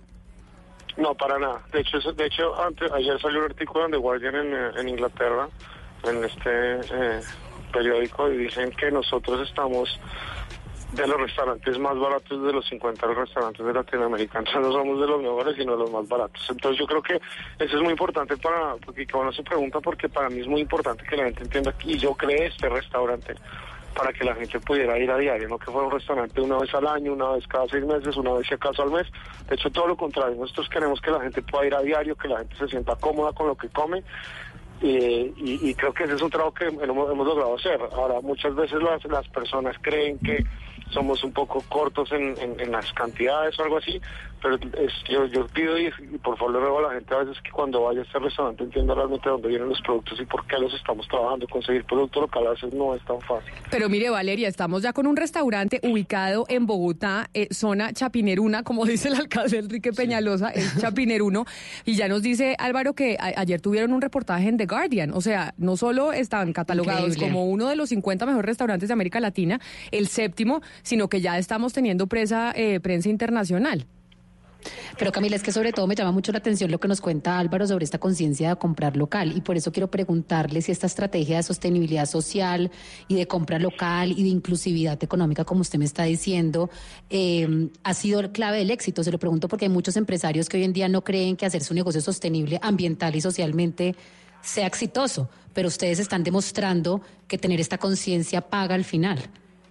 Sí, mire, comercialmente es muy complejo porque nos eh, el, el- cliente a veces bogotano y el cliente local está muy acostumbrado como a comer pues otro tipo de, cosas, está muy como que sienten que, que la comida que nosotros hacemos es muy para la casa, pero nosotros, eh, nosotros hemos logrado y sobre todo por mi educación gastronómica, yo he logrado intervenir muy bien el producto local y tratar de, pro- de, de motivar proveedores que normalmente, no sé, un ejemplo es la papa, la papa está acostumbrada, la gente está acostumbrada a comprar, a, sembrar papa mucho más comercial, el campesino, el está como, quiere sembrar papa mucho más comercial. Y hemos olvidado una cantidad de papas nativas que tenemos, una cantidad de ingredientes que crecen por todos lados. En Colombia, es un país que tiene una diversidad increíble. Y a veces digamos que la gente olvida mucho esto. Entonces yo cuando volví a Colombia, que estoy mucho tiempo por fuera y vuelvo a Colombia, mi interés se enfoca en este producto, en esto en particular, porque era el producto que yo más me- me- menos me sentía cómodo trabajando y sentía que no mucha gente lo estaba haciendo. Ahora hay una cantidad, yo no soy el primero y no soy el último, pero hay muchos restaurantes en Bogotá que lo están haciendo. Yo he tenido la fortuna de sobresalir en esta lista y he tenido premios y me ha ido muy bien porque restaurante cumple tres años en febrero y para tres años hemos logrado una cosa que a veces restaurantes que están entre los 10 o entre los 50 les toma 10, 15 años en hacer. Entonces, eso demuestra que es un orgullo, para mí es un orgullo para de lo que, porque estoy mostrando lo que es país, lo que estamos haciendo en Colombia, lo que tenemos en Colombia. Y esto es un premio que no es solo para mí, es para, para todos nosotros. Y yo quiero que la gente vaya con esa mentalidad al restaurante. Eso Pues allá, mire, vamos a hacer la próxima reunión del, del programa cuando todos los miembros de la mesa estén en Bogotá, porque acá todos están en cada en un sitio distinto y la hacemos en el chat. Así que nos invita. Por favor. y si decimos a la chato, querido, nos da descuento. Porque eso sí tiene que haber algún incentivo. No, pagan, pagan para que se den cuenta que no es caro. Claro que pagamos, pero, Claro, pero mire, Álvaro, una última pregunta antes de que se nos vaya, porque tengo ya en la línea a Bianca para hablar de lo que estábamos eh, comentando sobre las tarifas y los cambios que se anunciaron a partir del próximo 25 de noviembre. Hoy se está estudiando, eh, sí. Es que por eso vamos a hablar con, eh, con porque, porque queremos preguntarnos, preguntarle sobre los cambios. Pero la Corte Constitucional está evaluando en este momento si se cae la ley de financiamiento. Y una de las preguntas que quería hacerle a usted como empresario. Pues Yo sé que usted es chef, pero es empresario de restaurantes también. Si a usted le bajan los impuestos, ¿usted contrata más gente? Sí, obviamente. De hecho, es, es, es uno de los problemas que yo más tengo en el restaurante. Yo trabajo básicamente para pagar impuestos. Pues Álvaro Clavijo, chef eh, del eh, restaurante bogotano El Chato, allá nos vemos y le avisamos cuando vayamos a, a comer Por y a conocer este restaurante. Cuídese mucho. Muchísimas gracias. 11 de la mañana, 32 eh, minutos. Y como se los decía, estamos en comunicación también hasta ahora con Silvia Mosquera, que es la vicepresidente comercial de Avianca. Porque muchos oyentes nos están escribiendo sobre lo que estábamos comentando, de los cambios que empiezan eh, a, que empieza a implementar Avianca a partir del próximo 25 de noviembre. Doctora Mosquera, bienvenida. Gracias por atendernos. Hola, buenos días, Camila. Gusto saludarte. Bueno, estábamos eh, comentando los cambios que anunciaron ustedes en donde entran un poco a, mm, pues a competir también con las aerolíneas de bajo costo y empiezan a cobrar pues por todo o por las maletas, eh, por la silla, que antes era un diferencial que tenía Bianca, que cuando uno compraba el pasaje sabía que todo venía incluido. ¿Por qué decidieron hacer ese cambio? Bueno, eh, en realidad vamos a seguir ofreciendo todo incluido para aquellos viajeros que así lo deseen. Branded Fares es una tendencia del mercado. Muchas aerolíneas full service en el mundo ya lo han implementado y no tiene nada que ver con ser una low cost. En, en realidad nosotros vamos a mantener el mismo servicio de Avianca. Avianca mantiene su programa de viajero frecuente, su cabina ejecutiva, su servicio a bordo, su entretenimiento a bordo y el cambio que hacemos es en las tarifas. Metemos eh, unas tarifas más flexibles para que el cliente pueda personalizar su viaje y que si no quiere eh, pagar por la maleta, efectivamente no tenga por, la- por qué pagarla. Pero si la quiere pagar, también va a tener una tarifa que la lleva incluida. Y también tendrá una tarifa con cambios incluidos si es que así lo requiere. Al final es la posibilidad de elegir una tarifa que se adapte a tu medida. Claro, pe- pero, pero, mire, por ejemplo, acá nos escribió un oyente cuando nosotros estábamos hablando de los cambios de Avianca, que dice, mire Camila, a mí ya me pasó en un vuelo Bogotá-Miami y no me reconocieron un beneficio que pues antiguamente tenían los que portaban una tarjeta, por ejemplo, de millas de Avianca de Life Miles eh, Silver. Y es que se les permitía llevar una maleta de 32 kilos y eh, ahora entonces no me permitieron los 32 kilos, me, hicieron, me cobraron eh, 550 mil pesos por el eh, sobrecupo, por el, em, pues, por el peso de la maleta. ¿Qué fue lo que cambió también con, eh, con el programa de millas y de las tarjetas Silver y Gold? Ujú.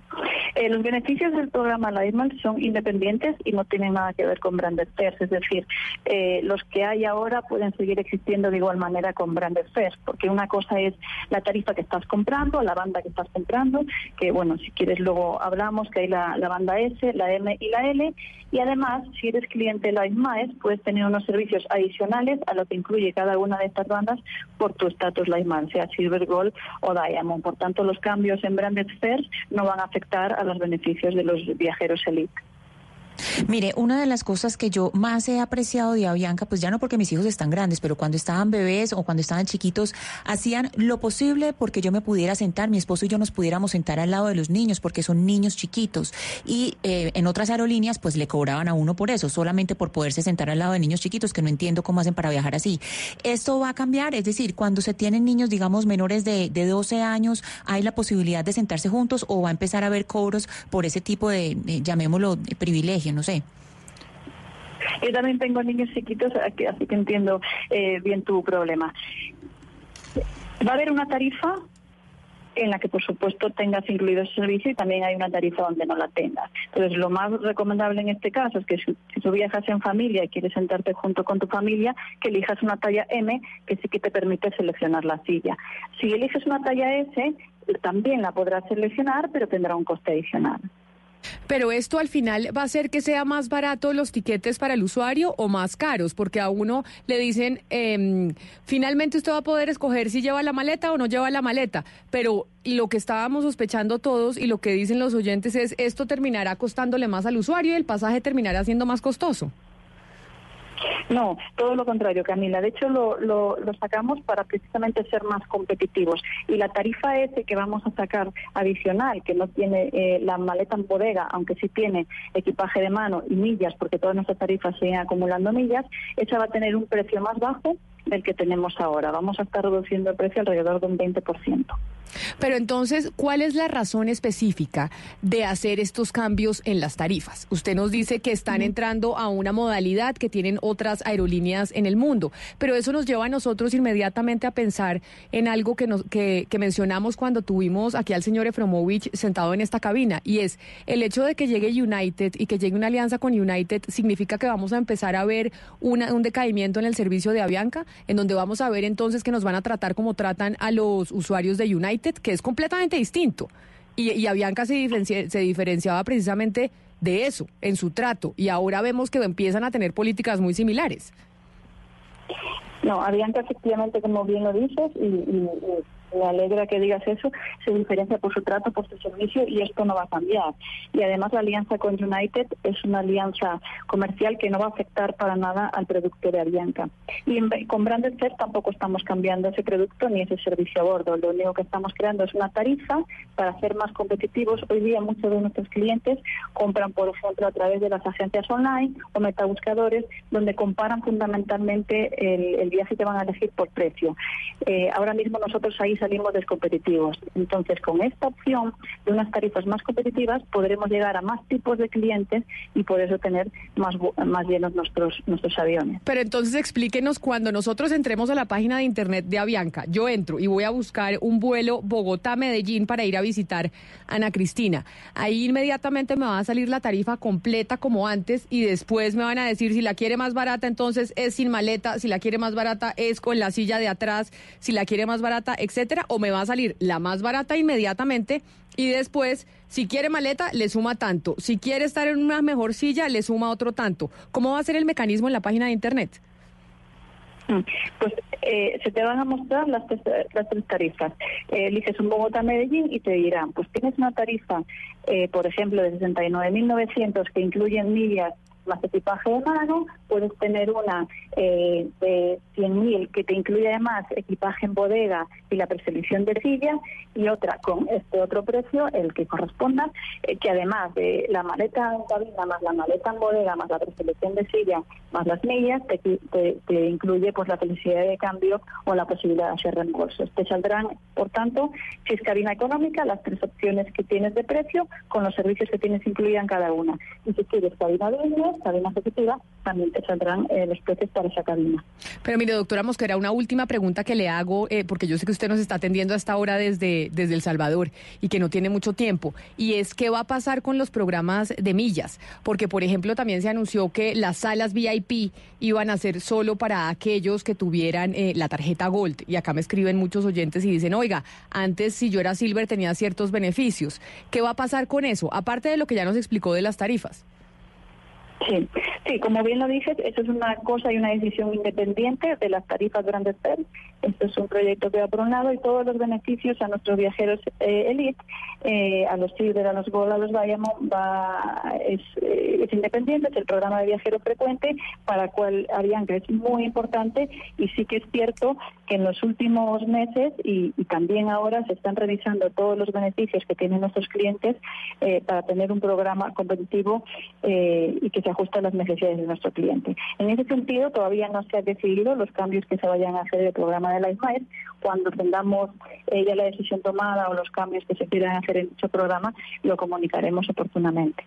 Pues es la señora Silvia Mosquera, vicepresidente comercial de Avianca, hablándonos y explicándonos sobre los cambios que va a tener eh, pues la aerolínea sobre el tema de este branded fair que ya aprendimos, ¿no? Como usted y yo no somos del mercado No, no, eh, no. aeronáutico, pero branded fair ya sabemos que es cuando le empiezan a cobrar usted Distintas modalidades, digamos, hay alternativas y que entiendo lo más importante, eh, puede llegar a bajar hasta un 20% del valor del tiquete, que eso importa harto a nuestros oyentes. Esto es a partir del 25 de noviembre, ¿no, doctora Mosquera?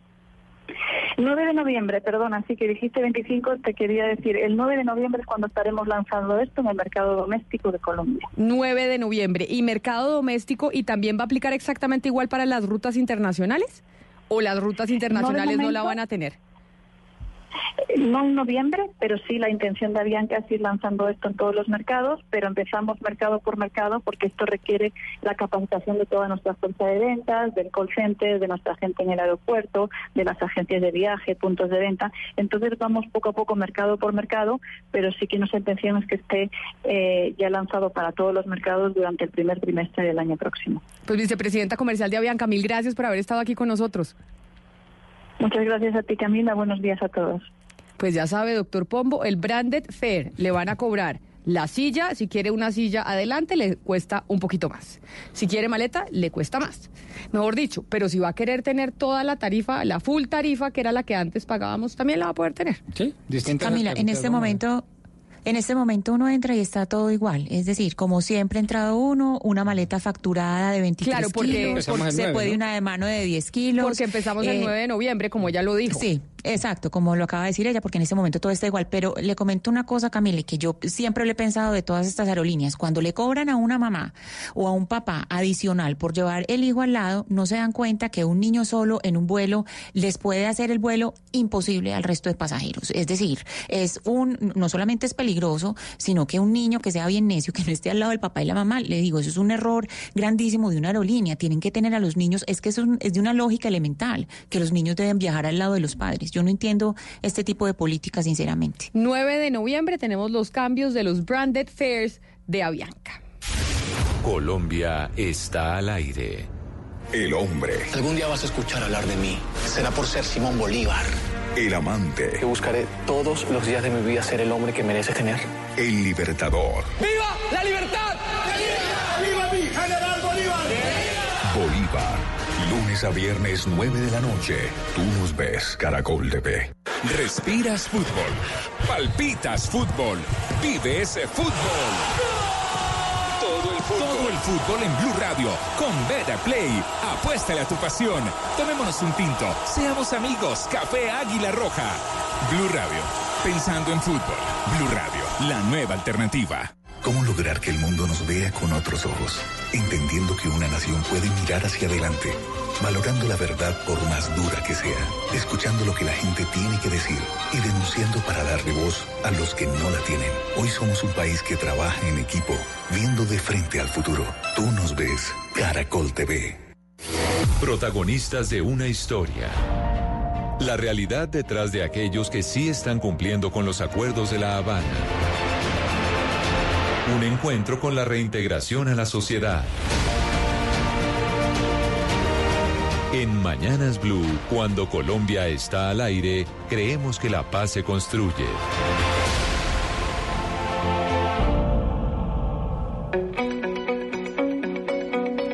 11 de la mañana, 44 minutos. Y sí, aquí creemos que la paz se construye y hoy es miércoles, doctor Pombo, de Proyecto Productivo, de aquellos eh, excombatientes de las FARC que siguen cumpliéndole al país y siguen creyendo en el proceso de paz. Ah, qué maravilla. Es de las secciones, quizás la sección, le tengo que decir, que más me gusta de toda la semana, no solo de hoy. No diga. Sí, me encanta. me encanta. Oiga, la semana pasada eh, hubo una alfombra roja extendida en el pasillo de exposiciones de un edificio en la Universidad de los Andes que se llama el edificio Alberto Lleras. Un edificio muy bonito, de hecho, uno de los nuevos eh, de la universidad. Y fue eh, la pasarela de una. eh, fue el escenario para una pasarela que se llamaba De la Guerra a la Paz, Sarela. O, o sea, un juego de, De palabras. de palabras. Y que era una colección elaborada por 23 excombatientes de las FARC que decidieron meterse en el mundo de la moda. Qué nota, qué maravilla, porque uno piensa que se dedican a otro tipo de negocios, generalmente metalur eh, manufacturas. Eh, y no, mire esto. También en el mundo de la moda. Estamos con, eh, con Gonzalo Beltrán, que es excombatiente del bloque oriental y es el gerente de la cooperativa multiactiva del común, Tejiendo País en alianza con Manifiesta Hecha en Colombia. Señor eh, Beltrán, bienvenido a Mañanas Blue. Mil gracias por atendernos. Muy buenos días para todos los que nos escuchan. Y no, pues una alegría inmensa eh, que me hayan podido llamar para hablar con ustedes sobre el proyecto que, estamos desarrollando. Todos los miércoles hablamos con excombatientes de las FARC que están inmersos en proyectos productivos, porque acá hay que contarle al país que hay muchos eh, y la mayoría de ustedes que le siguen cumpliendo a Colombia y siguen cumpliendo con los acuerdos. Y usted está al frente de esta cooperativa multiactiva del común. ¿Esta cooperativa hace, hace cuánto surgió y por qué tomaron la decisión de meterse en el mundo de la moda? Eh, la cooperativa surge una vez se hace la, la dejación de armas, incluso antes de hacer la dejación de armas ya estamos pensando en, en conformar las cooperativas de que iban a ser de, de utilidad pues para el vivir de nosotros, o sea, el sostenimiento económico de nosotros. Entonces, la, la iniciativa surge a raíz de la misma necesidad que mirábamos venir entonces, desde ahí empezamos a trabajar y nos metimos al mundo de la moda porque creemos pues que desde la moda se pueden transmitir muchos mensajes de paz. ¿Cuántas personas hacen parte de esta cooperativa? Eh, actualmente tenemos 23 socios. Y, y, y, entre los 23 socios, ¿cómo se reparten las funciones? ¿Hay diseñadores, los que confeccionan? ¿Cómo es la división del trabajo dentro de la cooperativa? Eh, pienso que como es una cooperativa que se conforma pues por personas con un con un conocimiento digamos que de trabajo en colectivo, cada uno define qué, qué es lo que le gusta hacer. Entonces pues hay diseñadores que prácticamente somos todos, pero ya a la, hora de la confección y de corte la tela pues si ya escogimos cada uno los el oficio pues que, que, más nos llamaba la atención. Y si usted tuviera que describir la ropa que ustedes hacen cuando dice todos somos diseñadores, pero además a través de la moda transmitimos el mensaje de la paz, eh, de, ¿cómo calificaría eh, la moda que ustedes hacen, la ropa que hacen? Nosotros calificamos nuestras prendas de una, una prenda de calidad hecha en ropa, o sea, en tela nacional, no estamos confeccionando, eh, digamos, cuestiones de ropa del extranjero, nada de eso. Estamos tratando de, de que todo lo que confeccionemos sea algo, algo nacional. Señor Beltrán, yo le pregunto por el, por el proceso de diseño, porque me parece interesante saber para ustedes que ahora están diseñando ropa, es diseñando moda, que utilizaron por tantos años pues el uniforme de las FARC, el camuflado. ¿Ustedes han podido hacer un análisis de lo importante que era para ustedes poder en este momento diseñar y poder usar una ropa distinta al mismo uniforme todos los días? ¿Eso ha tenido algo que ver con el proceso de creación y de diseño de las, de las prendas? Pues no, porque nosotros estamos diseñando pues para, para el mercado, el cual pues nos hemos puesto a analizar qué es lo que, las telas más que todo las que están en tendencia, y eso es lo que estamos comprando y pues un diseño que vaya acorde a la actualidad, digamos. ¿Cuánto están vendiendo actualmente? Es decir, ¿ustedes están vendiendo alrededor de cuántas piezas? ¿Es más moda masculina que femenina o es moda unisex? ¿Cómo, cómo va el negocio hasta el momento? En este momento es más moda femenina. Y pues, digamos, no tenemos un tope de, de lo que se vende, porque pues obviamente todavía es muy poca la gente la que nos conoce, pero pues que gracias a las redes sociales hemos podido darnos a conocer un poco y es como estamos vendiendo, pero no, no tenemos un, tope, digamos que mensual vamos a vender 300, 400 prendas, no, porque de igual manera se nos dificulta pues para la consecución de la materia prima, entonces hasta que no vendemos una producción no volvemos a hacer. Señor Beltrán, cuéntenos un poco de lo que ha tenido que aprender para tener este proyecto productivo, no solamente en cuanto a diseño, también en cuanto a estrategias de marketing, de distribución, es decir, todo lo que han tenido que aprender para poder hacer un verdadero negocio.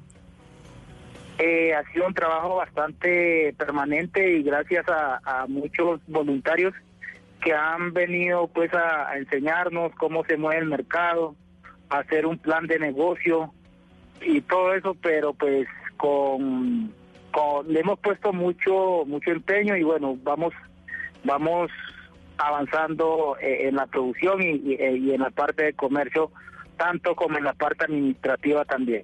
Señ- Señor Beltrán, si uno quiere encontrar la ropa que ustedes producen, ¿en dónde la puede encontrar? Porque mucha gente nos está escuchando y sabe de la marca de ustedes. ¿Cuál es la marca y dónde los encuentran? Eh, nosotros por el momento estamos trabajando con Manifiesta, compartiendo marca, pero la propia marca de la cooperativa es Petpaz y la puede conseguir en Facebook como Petpaz.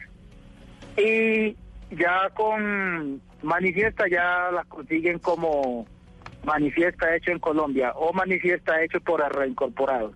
Bueno, pues ahí estaremos buscando su ropa y ya le daremos la retroalimentación.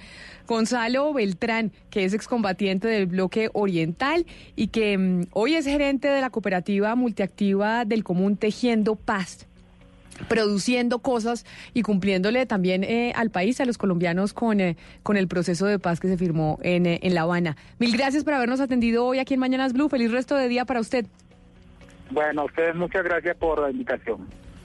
Oiga, Camila, déjeme hacer un comentario porque este tipo de iniciativas, que como le digo es la sección que más me gusta de toda la semana, eh, me lleva a hacer una reflexión y casi que un llamado al alto gobierno.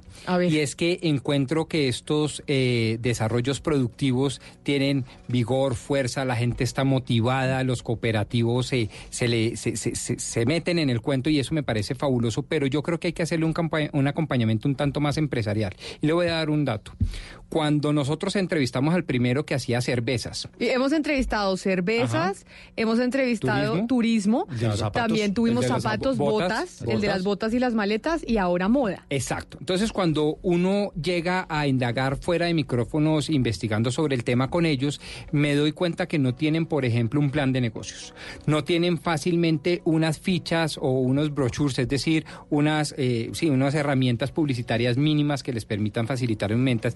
Y eso es muy importante porque quien les va a comprar dice, oiga, usted es un reinsertado, bienvenido a la sociedad civil, yo le apoyo, pero para mañana, en el caso de hoy, por ejemplo, necesito 50 vestidos para mujeres. No, no y tiene no tienen cómo. la capacidad No tienen la capacidad. Y, so- y lo más grave aún, Camila, es que no tienen cómo responderle al empresario que les quiera apoyar. Oiga, en 15, 20, 30 días voy a poder eh, llegar a esa producción porque no tienen ese plan de negocios organizados. A mí me parece Pero se muy suponía importante. que ese era el apoyo, Rodrigo, el acompañamiento que iba a dar el gobierno.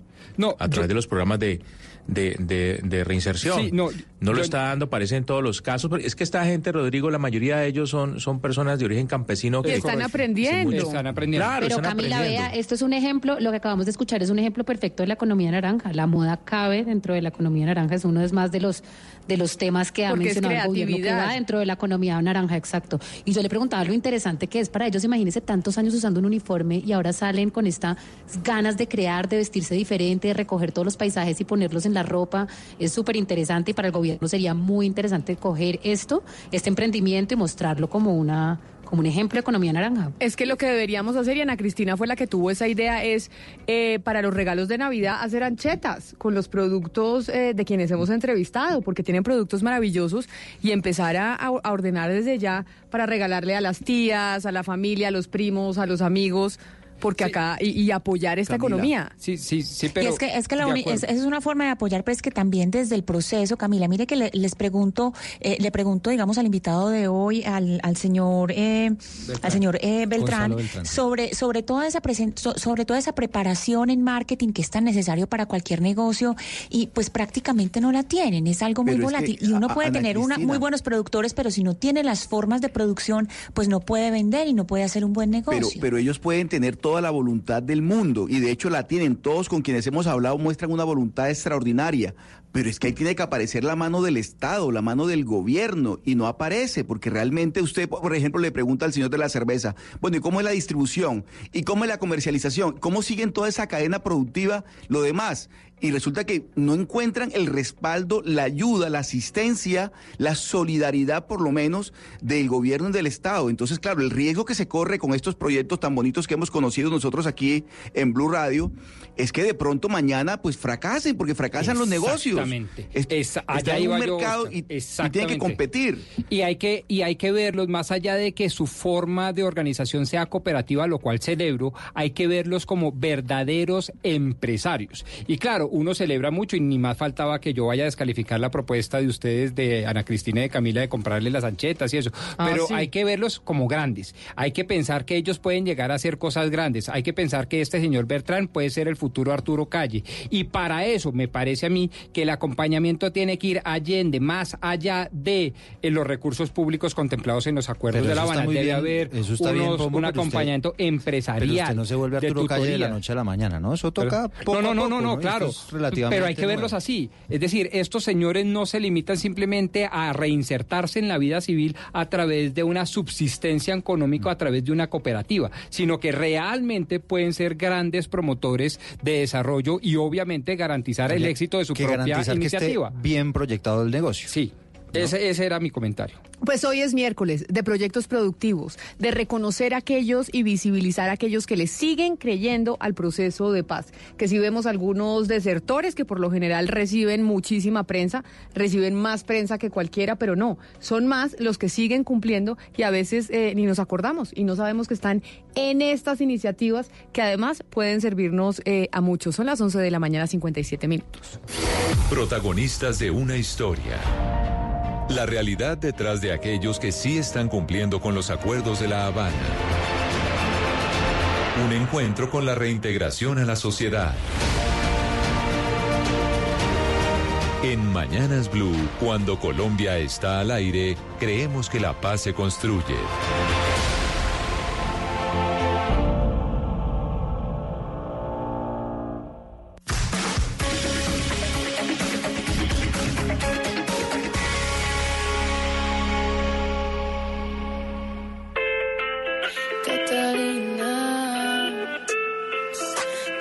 Cuerpo y el alma desnuda, como una hoguera de candela pura. Con tus besos se apagan mis dudas. Yo te quiero dentro y no soltarte nunca. Que tu boca dibuje la ruta, pero tú sabes cómo a mí me gusta. Porque esta noche yo me vuelvo Oiga, como nos estamos dando cuenta que Valeria tiene más alma de DJ que de cualquier otra cosa, porque ninguna de las canciones que nos ha puesto hoy la conocemos usted y yo, eso es todo alternativo, ¿no? Sí, sí, sí, sí, sí. Esto- Pero A bueno, mí me ahí vamos aprendiendo, era- ampliando A cultura. mí me dijeron que era miércoles de, de músicos colombianos indie. Además, y yo dije, bueno, eso está difícil, yo lo voy a moldear como... ¿Indie? ¿Y qué es eso, perdona? me dijeron así, me dijeron indie. Esa fue, esa fue la instrucción por ahí. qué? Y yo dije, bueno, indie está complicado, pero pues bueno, voy a Pero tratar venga, venga, qué pena. mejor de Más mí. allá de quién dio la orden, que ni más faltaba el que buenísima orden, pero ¿qué es eso? Es que yo de verdad no sé qué es indie, ¿qué es indígena y qué, qué es indie. De que No. Valeria nos. No, es de verdad no, sé, no sé, no sé. Yo no sé cómo explicar bien qué es indie, pero definitivamente no es indígena. Indie es como, como nuevo, como, como transgresor, como... Disruptivo. Fuera de lo tradicional, disruptivo. Ah, ok. Exacto, cuando usted habla como de que algo es indie es como que está fuera de lo tradicional, está como que tiene como voz, una- que está de moda pero desde una óptica exacto paralela. Esta sí me gusta, Valeria, le confieso. Esta sí me... Ay, qué bueno, Sí, sí, está sí. pensando, está La- preocupada de no ponerle nada muy aburrido a esta sección. porque- Muchísimas gracias. La de ayer estaba, la de ayer es también muy bonita, ¿no? Pero es que la de hoy está más chévere. Aquí estoy viendo la definición, eso Mr. Google siempre nos ayuda. Indie eh, hace referencia a música independiente. Ah. Hoy que en día que está tan de moda los Ah, bueno, independientes en la Ya, política ya, que ya. somos independientes, Ya, ya. pues en Bueno, no tradicional, exacto, vea. In- No, independiente. lo independiente ya se volvió en la política lo tradicional, ¿no? Ahora todo el mundo quiere ser independiente. Exacto, ahora todo el mundo es independiente. Exacto, exacto, exacto. Los candidatos indie. los candidatos indie. Esa- Eso está Así bueno, deberíamos sí. decirle a Galán, ¿no? Usted es el candidato indie de esta contienda electoral. Claro que como dice, esos son los que están in, los que están out. No, no, a los que están in, o sea, mejor dicho, hoy es mejor dicho casarse con una ideología política que sea universal, que la pueda hablar uno. Eso está en pasado de cualquier moda. parte, eso ya está pasado de moda, eso uno está un troglodita, ¿no? Sí, Ahora, pertenecer a un partido político Mejor ya dicho, es como ya no. tener derecho para no pensar. Pero qué cosa tan terrible me parece a Sí, mí. claro, Porque el claro, partido es Terrible pedir para la democracia. es como es lo peor que de le no puede pasar a la democracia. sí, sí, sí. Lo peor. No, eso es muy, eso es, eso es muy, es- eso es muy problemático para nuestro sistema democrático, sobre todo un país y un sistema democrático nuevo que necesita de partidos políticos de verdad que puedan cooptar a las personas y que puedan tener ideales y que las personas no voten por liderazgos unipersonales y por figuras, eh, por figuras eh, eh, populistas, sino por partidos, por ideas. Es que uno no puede estigmatizar los partidos políticos porque son muy importantes. El problema es lo que ha pasado con los partidos políticos en Colombia, que es otra cosa, pero la, la democracia partidista es muy, muy importante porque es la que va en contraprestación al liderazgo pues de una persona. Valeria, como dirían los libros, y videm. Ah, qué bueno, vea. Pero mira, antes de que todo acá- lo que usted acaba de decir. de que acá Qué bueno, vea, usted y yo estamos, eh, ahí ya estamos llegando a puntos Pues de- medios de- de, el teléfono, dele el Me teléfono. No sé, no sé si es que Valeria se está moviendo hacia donde Pombo o Pombo hacia donde Valeria. O que de pronto Uy, no éramos tan yo no radicales sé. ni lo uno ni el otro. De pronto. No sé. Yo lo que voy a lograr es que Rodrigo Pombo un día diga yo soy feminista, porque ese tema de yo soy humanista pero no feminista es algo que yo todo lo- todas las noches me acuesto y pienso qué quiere decir. Trabájeme, trabájeme, Y no feminista, yo no me voy en este bien, programa hasta no coger a Rodrigo Pombo y convencerlo de que él, si cree en los derechos, cree en la equidad, cree en la inclusión de las mujeres, es feminista. Ese, eh, pero mire, acá Eduardo está que se muere porque ¿qué, tiene, ¿qué nos traje o qué nos va a contar? Es que, mijo? es que le tengo noticia de última hora. ¿De última hora? Sí, ¿Le imagínese pongo que... el, el separador de la noticia del momento? No, Mire, se la voy a contar. Anoche, eh, varios encapuchados, y esta fue una historia que contamos aquí en Blue Radio, llegaron hasta la casa del comandante de la policía de Risaralda y le lanzaron varias bombas Molotov. Adentro estaba su familia, casi incendian esa casa, incendiaron un carro. Unos hechos gravísimos que se dieron en el marco de unas manifestaciones de estudiantes de la Universidad Tecnológica de Pereira. La noticia que le tengo es que ya hay dos detenidos y que esos dos detenidos, según dicen las autoridades, están vinculados a organizaciones como el ELN y las Ah, disidencias. no, pongamos el extra. Pero pongamos el extra ya, Eduardo. Freddy Gómez nos tiene los detalles eh, allí en, eh, en Pereira, en Risaralda, que es lo último. El comandante de la Regional 3 de Policía, general Freddy Tibaduiza, aseguró que dos personas fueron capturadas después de los allanamientos realizados en la ciudad de Pereira. Se encontró material probatorio que indica que son líderes de una célula que está operando al interior de la universidad y fueron quienes atacaron la casa del comandante de la policía del departamento e igualmente quemaron una motocicleta de un servidor público. de dos personas que estarían inmersas en los actos vandálicos y de terrorismo realizados el día de ayer. Asimismo, labores de inteligencia de la policía indican que estos actos vandálicos y de terrorismo llevados a cabo, por presuntos estudiantes de la UTP estarían infiltrados por la ideología de grupos armados ilegales. Dentro de las diligencias encontramos material probatorio Se investiga además la vinculación de estas dos personas capturadas con disidencias de las FARC y miembros del ELN. Oiga, las imágenes que están rodando no solo a través de Caracol Televisión, sino a través de las redes sociales son impresionantes, son francamente impresionantes. Lo primero que se me vino a mi memoria, el 9 de abril de 1948. Pero es que tirándoles papas bombas, bombas monotop, Y esas no molotov- se llamen, esas molotov son esas botellas, No, pero con no total cuente porque impunidad. después le, le enseña a la gente cómo se hacen las molotov. Ah, no, pero con eso no total es un secreto a voces. Yo no tenía ni idea, usted Esos son unas que me botellas contó. que llenan de gasolina, les meten unos trapos mojados con sí, la gasolina, en las películas, lo prenden y le lanzan eso, pues imagínese eso. es Yo un no tenía ni incendio idea que ambulante. así era una bomba molotov. Pues yo no sé si es Molotov o no sé cómo se llamen, pero eso sí se ve en las películas. Eso, digamos, era un recurso de los militares en la Segunda Guerra Mundial. Pero más allá de eso, lo que me parece eh, francamente inconcebible es que a plena luz del día, un grupo de muchachos aparecen, obviamente encapuchados, a incendiar una casa. Además la Así, casa de un a señor incendiar una casa. Esa es la forma o de protestar, esa es la forma de intercambiar opiniones sobre una visión de país y del mundo. Parece gravísimo. Bueno, hay otra información de última hora. Hay cierre total en estos momentos de la calzada que va entre Bogotá y Girardot. ¿Por qué Se razón? volcó una tractomula a la altura del sector de Granada y también hay una calzada cerrada en la vía entre Girardot Bogotá. Así que hay harto trancón en ese punto. Óigame, en noticias de Bogotá. A ver, es que ya, pues sobre todo sobre noticias de Bogotá, quería preguntarle a propósito de lo que usted nos va a contar. ¿Usted da limosna, Pombo? Yo, yo no. A nadie. No, yo. O sea, si usted en la tengo- calle cuando le se le piden, acercan, se exacto. le No, acercan. nos- nosotros compramos con mi señora y tenemos en el carro eh, arroz, arvejas y frijoles, que tengo entendido es importantísimo para, eh, ¿cómo se llama esa? La, Para sí, la el menú de sí. la nutrición de... Ah, Valeria, ¿usted da limosna? Cuando le piden plata en la calle. Ay, sí. Y aquí en México es terrible porque en todos lados uno está sentado en un restaurante, en todos lados, y sí, siempre que tengo doy. Y sé que no sé si es peor o no, pero no puedo no dar. Es como que me genera mucha, mucha ansiedad. Pues dicen, yo, yo no sé si ustedes se acuerdan de un, de un comercial que había cuando éramos chiquitos, o era chiquita yo, no sé si ustedes grandes, y era, y era que, que era una mano de un niño y le iban cayendo las monedas y entre un- más monedas le daban, más se deterioraba la mano. empobreciéndose. Exactamente, porque siempre le dicen a uno, Valeria, es no de limosna, porque dar limosna empobrece mucho más. Sí, pero sí de donaciones, que eso no se puede confundir, me explico. Yo sé, pero dar a mí me limosna cuesta mucho es trabajo. dar eh, de una especie de, de- de fomentar de la mejor buena voluntad y de la manera más loable fomentar la pobreza y la miseria. Mientras que dar la donación de manera sistemática a organizaciones que tengan un plan de trabajo reconocido con toda la idoneidad en el mercado, eso sí se debe hacer. Pero bueno, lo que pasa es que les estoy preguntando, ¿usted da limosna, Eduardo? Eh, sí. Sí, también. No, es que yo sí tengo, no es que yo. Pero usted no, Camila, usted dice no, no, no. No, no, no, no. No doy nunca.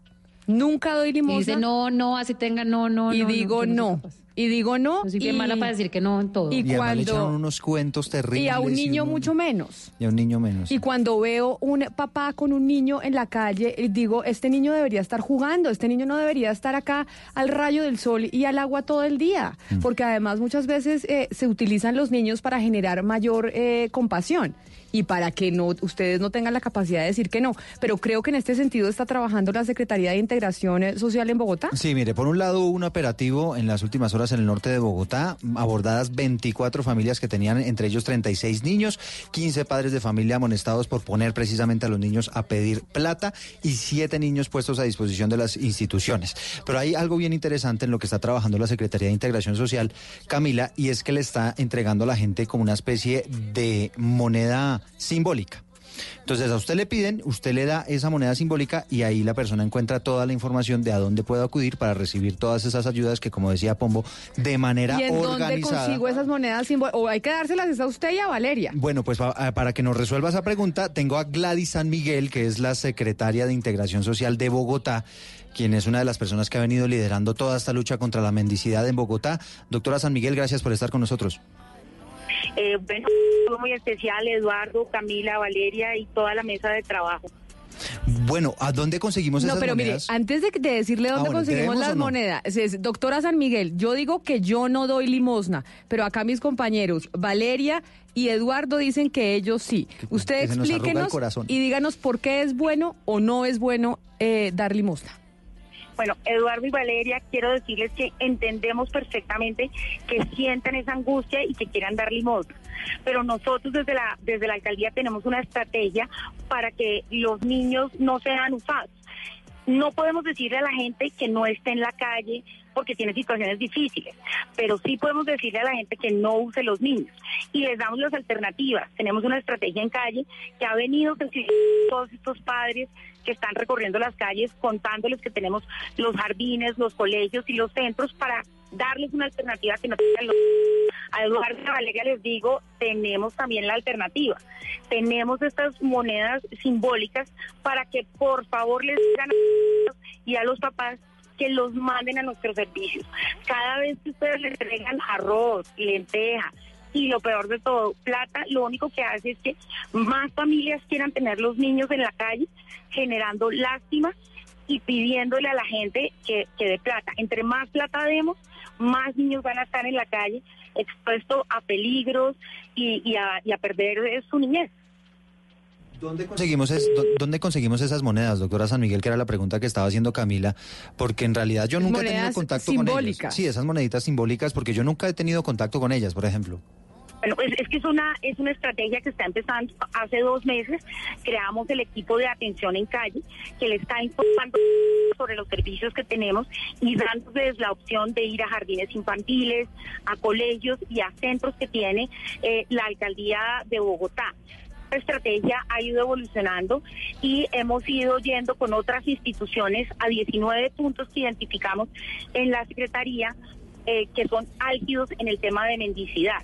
Esos 19 puntos han sido intervenidos de la mano de la Secretaría de Educación, de Educación, eh, de la Secretaría de Salud y de la mano del ICBF y de la Policía de Infancia y Adolescencia, contándole a los padres los beneficios que pueden tener con nosotros y haciendo un seguimiento a temas de nutrición.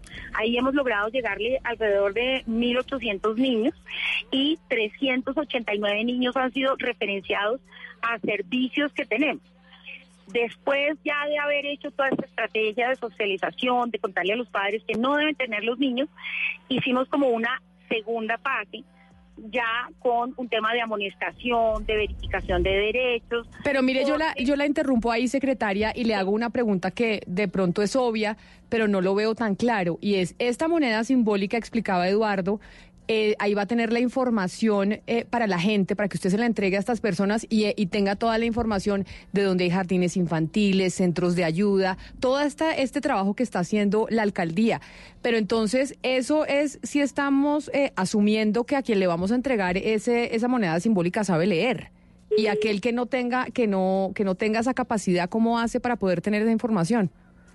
Pues por eso tenemos los servicios de los, equipos que se estado acompañando y pues no nos hemos encontrado pues todavía con personas que no nos digan pues que no que no saben leer y es muy importante como medios de comunicación y este apoyo que nos están dando, porque las personas que nos están oyendo, pues le pueden contar a esta persona que si no puede leer, cuáles son las ayudas y están las direcciones a donde pueden acudir.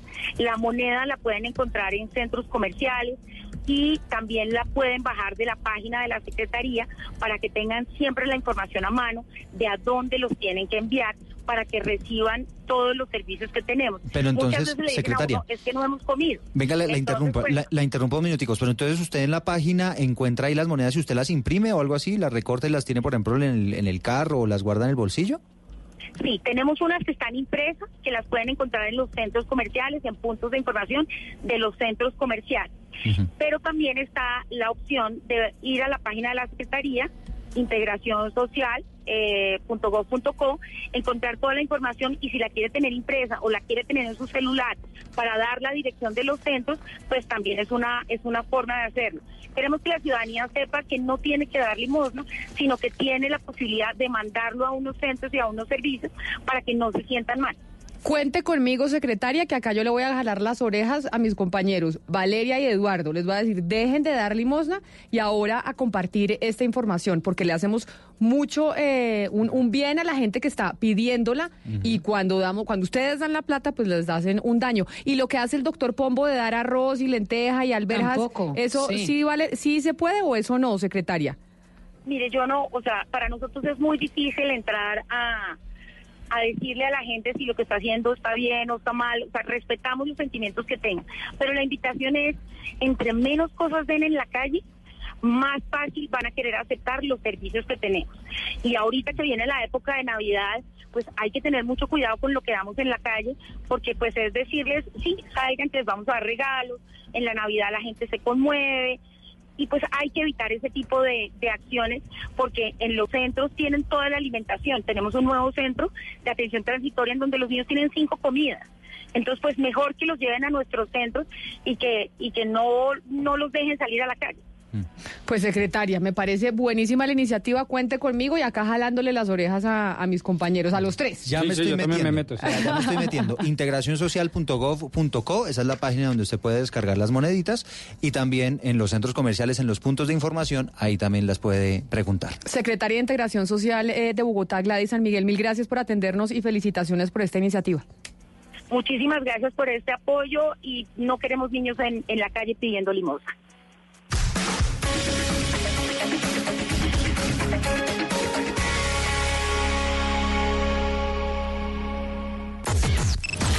Unimos coordenadas. Unimos coordenadas. A partir de este momento, nuestra señal se extiende por todo el país. Colombia está al aire exitosos y apasionados. Que los corruptos no nos opaquen. Hay que salir a votar. Por nuestro país, por nosotros. En estas elecciones los protagonistas son los colombianos. La mejor elección la hace usted. Colombia decide 2019. Noticias Caracol. Primero en noticias. Las movidas empresariales, la bolsa, el dólar, los mercados internacionales y la economía también tienen su espacio en Blue Radio. Escuche Negocios Blue. Esta noche a las 7 y 10 en Blue Radio. ¿Alguna vez has sentido que alguien escucha sus llamadas? Seguramente son las integrantes del DPI que están escuchando. Ellas son agentes infiltradas. Sus historias son reales. Sus dramas también. La ley secreta. Lunes a viernes 10 de la noche. Tú nos ves. Caracol TV. Diversas ópticas. Hechos que marcan el acontecer. Mañanas Blue. Mañanas Blue. Colombia está al aire. Y seguimos al aire, son las 12 del día, 16 minutos, y yo les pregunté a la mitad de la mesa de trabajo, pero le voy a preguntar a la otra mitad. Ana Cristina, ¿usted da limosna? Yo sí, sí, Camila. Pues le voy a jalar las orejas, porque no debería dar limosna. Acá le cuento Camila, que en Bogotá. A los niños, a los niños no, a los niños les doy algo de comida y yo mantengo algo, pues algo para comer en el carro para los niños, pero yo no soy capaz de no dar limosna. No, jalarle No las orejas. Nos acaba de decir aquí la secretaria eh, de Integración Social de Bogotá que eso no se debe hacer, que las eh, alcaldías tienen unos planes para atender eh, a estos menores y a estas familias y usted cuando está dando plata está incentivando que esté más gente en la calle. A ver, Oscar, ¿usted da limosna o no da limosna? Sí, Camila, yo doy limosna. No todos. Yo doy limosna y bueno, además es como, como una, una expresión de solidaridad. Digo, de todas maneras, darle a las personas en la calle y ayudarles. eso jalarle las sí. orejas, porque nos están ¿También? diciendo que no se debe dar, no se debe dar limosna porque usted incentiva que la gente esté en la calle. Y, so- y sobre todo, como decía la doctora San Miguel acá en Bogotá, aleja a la gente que realmente lo necesita de los programas oficiales que de manera muy organizada se tienen eh, como oferta pública para este tipo de población menos favorecida. Es que estábamos, No sé, ¿sabe? estábamos compañeros contándoles aquí en Bogotá, ustedes estaban desconectados en ese momento, pero les estábamos contando sobre una iniciativa bien interesante aquí de la Secretaría de Integración Social en Bogotá, porque resulta que se inventaron unas moneditas que tiene que tienen toda la información de a dónde deben acudir aquellas personas que necesitan auxilio alimentario, por ejemplo, en el caso de los niños, en el caso de los adultos, a dónde deben acudir y demás, y están haciéndole un llamado a la ciudadanía que en lugar de dar esa limosna o esa ayuda en alimentos, le entregue usted esa monedita con la información de a dónde puede Pero acudir además, para recibir la asistencia. históricamente nos han dicho las autoridades aquí en Colombia y por eso yo le recordaba el comercial del niño. Esto era como en 1990 que salía una mano y le daban las monedas y entre, entre más monedas le daban, más se deterioraba la mano y más, más pobre se volvía. Cuando usted da limosna, lo que hace es empobrecer a quien está en la calle, sobre todo al menor. Hugo Mario, ¿usted da limosna?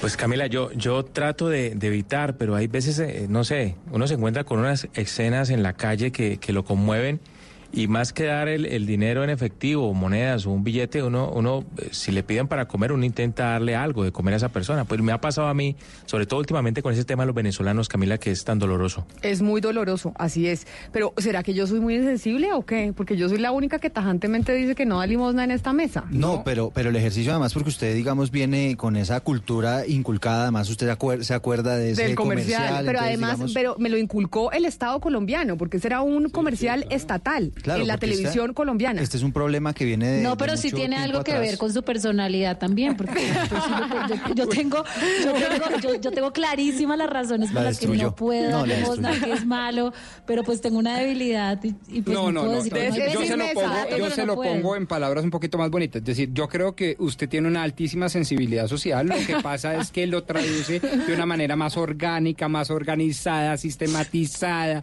a través de los conductos regulares. Firme, usted tiene un gran firme. corazón. Lo que pasa es que lo manifiesta distinto. Ahí le lanzaron el salvavidas. Acá el doctor Pombo es experto en, en salvavidas. Pero Camila, la verdad aquí en Medellín también ha- hacen campañas muy fuertes para pues para pedir eso, que no den limosna. Yo no soy capaz, pero esto lo han dicho en Medellín hace mucho tiempo. Esto es desobediencia mía porque sí, la verdad, esto en Desobediencia. Medellín Sí, hace mucho tiempo sabemos. dicen eso. Por eso, Pero, pero, debe ser que yo soy pero no, más lo que estoy hablando es que en Medellín también hay campañas. Hay firme. campañas muy fuertes aquí en Medellín para eso. Hay que enseñar a pescar y no dar el pescado. Bueno, pues imagínense que es que han descubierto las autoridades que además esto se convirtió en un gran negocio y a veces la gente termina recaudando grandes cantidades de, de ah, dinero pero eso por desde esa que vía. éramos chiquitos. Yo me acuerdo Claro. que hubo un programa estilo séptimo día o no sé qué cuentos, que una vez descubrió una ancianita en la séptima en Bogotá, como con calle 85, que y le tomaron fotos y todo, y resulta que la ancianita vivía divinamente. O sea, ella, mejor dicho, tenía un sueldazo por cuenta de las limosnas Que que daba daban. Valeria, Ana Cristina, Eduardo. Hugo Mario, Oscar, Eduardo, también. Pombo, todos. Bueno, pues Camila, el Uriel... drama en México, Sí. el drama en México es terrible porque se descubrió que hay una red de mamás que alquilan sus hijos. Bebés recién Aquí nacidos a otras personas para que vayan a pedir plata. Es que sí, o sea, yo Aquí en Bogotá las razones autoridades han dicho que todavía no tienen reporte de que efectivamente esté ocurriendo eso del alquiler de niños. Sí ocurrió en su momento en Bucaramanga, pero Uriel Rodríguez se fue precisamente a las calles, está con la gente y también se encontró con una familia que en estos momentos está en esas, pidiéndole dinero a la gente. Uriel, ¿qué se encontró? Eduardo, hola. Pues no solamente aquí en Bogotá, así como todos los que están en la mesa, es una familia que ha recorrido gran parte del país y está en la misma situación. Han pasado por Cali, han pasado incluso por Tumaco, parte de Boyacá. Re- han recorrido Colombia. eh, Saliendo de la crisis migratoria de Venezuela, la crisis eh, del régimen de Nicolás Maduro, y estamos con ellos. Es Víctor, su esposa Betania y su chiquita Manuelis. Manuelis se llama ella. Ellos están aquí en las afueras del terminal de transportes del Salitre en Bogotá, en el occidente. Y tienen una muy bonita historia, porque es la única manera que tienen para sobrevivir. ¿De qué forma lo hacen? Víctor, bienvenido a Blue Radio. Gracias. Lo vivimos es de pidiendo, cuestión que a veces agarramos trabajitos y veces cortos por cuestiones de que se acaban rápido los trabajos y no tenemos los papeles, pero así para adelante luchando nos han ayudado bastante los colombianos y la- la- la- los ángeles azules y gracias le pedimos a Dios. Bueno, Manuelis, eh, eh, Betania, mejor, quiero preguntarle a usted qué hace para eh, darle comida a Manuelis. Eh, ¿Ustedes reciben plata en la calle? ¿Les dan comida? ¿Qué les dan? Sí, a veces que las personas, yo voy a sitios así a pedirles comida, hay personas que instantáneamente nos dan, nos aportan la ayuda. Uriel. ¿Qué ayudas? Pero mire, Señora Camila. Uriel, ¿por qué no les pregunta si saben de las de las iniciativas que tiene la administración local, que tiene, por ejemplo, en este caso Bogotá, que podrían no estar pidiendo plata y tal vez ir a centros especializados de educación, de alimentación que ofrece el distrito? ¿O es que ellos no saben que existen? Pues eh, saben y no saben, como lo, mencionaba ahora Víctor, eh, de Los Ángeles Azules, que a veces también pasan, eh, las personas de chaqueta azul de la Secretaría Social del Distrito. La pregunta que le hacen desde cabina, Víctor, es si ustedes saben de todas las estrategias para ayudar a, los, a ustedes como migrantes venezolanos para entregarles ayuda. Algunas partes sí, la Cruz Roja, mayoría cuando empezamos a salir del camino de Cúcuta a pie, ahí por el camino, la refugio, la Cruz Roja nos da alimentos, nos orientan, nos dan mapas, cuestión. Son muchos los programas que ayudan aquí. Hablemos un poco de dinero, eh, Betania. ¿Usted cuánto recoge eh, en dinero, en monedas, en billetes diariamente para sostener aquí a su familia? No, a veces 10 mil pesos. A veces hay personas que ya hay días que hay oportunidades que dan hasta 20, ya 40. Eso depende ya en el día. ¿En qué invierte ese dinero? No, a veces uno lo guarda para cuadrar una habitación, para poder dormir más, más algo más, más, más, más cómodo y más seguro. Usted me contaba que tiene un hijo en Venezuela que está enfermo. ¿Le envía dinero con eso que usted recoge acá? ¿Cómo hace?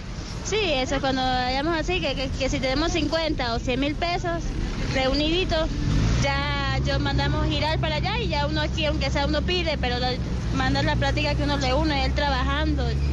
Yo a veces que me pongo a vender eh, paqueticos de chupeta así, pero Bueno, muchas gracias. Está haciendo mucho frío. Abriguen a la niña porque Es el- ya empieza a hacer bastante frío. Uriel, es el drama que se ve en las calles bogotanas y en todas las calles del país. Y a usted le dicen Familias- eso y uno pues se conmueve y termina dando. No, yo no. Y acá me está escribiendo una oyente, y entonces me sentí después insensible y Valeria dice que sí, que soy yo in- insensible y me dice, yo tampoco doy limosna, me dice Lorena Leiva, se me puede partir el corazón del dolor y estar saliendo las lágrimas, pero aprieto los dientes y no doy limosna. Y es que... em, Pero eso no es insensibilidad. Eso no, yo quiero dejar ese mensaje. Eso me parece que es una gran sensibilidad manifestada de manera diferente. ¿Y por qué? Porque tiene gran componente de sensatez.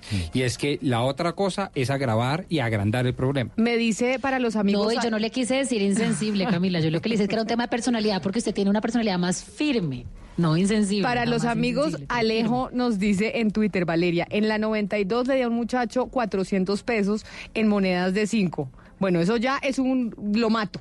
No me... 400 pesos en monedas de 5. Es que ya no existen las monedas No de sé, cinco, pero sí. esto me dijo seguramente hace algún tiempo y dice, me fui orgulloso porque era la primera vez que lo hacía y sentía que le había ayudado. Dos pasos más tarde me gritó y me arrojó las monedas a la cara.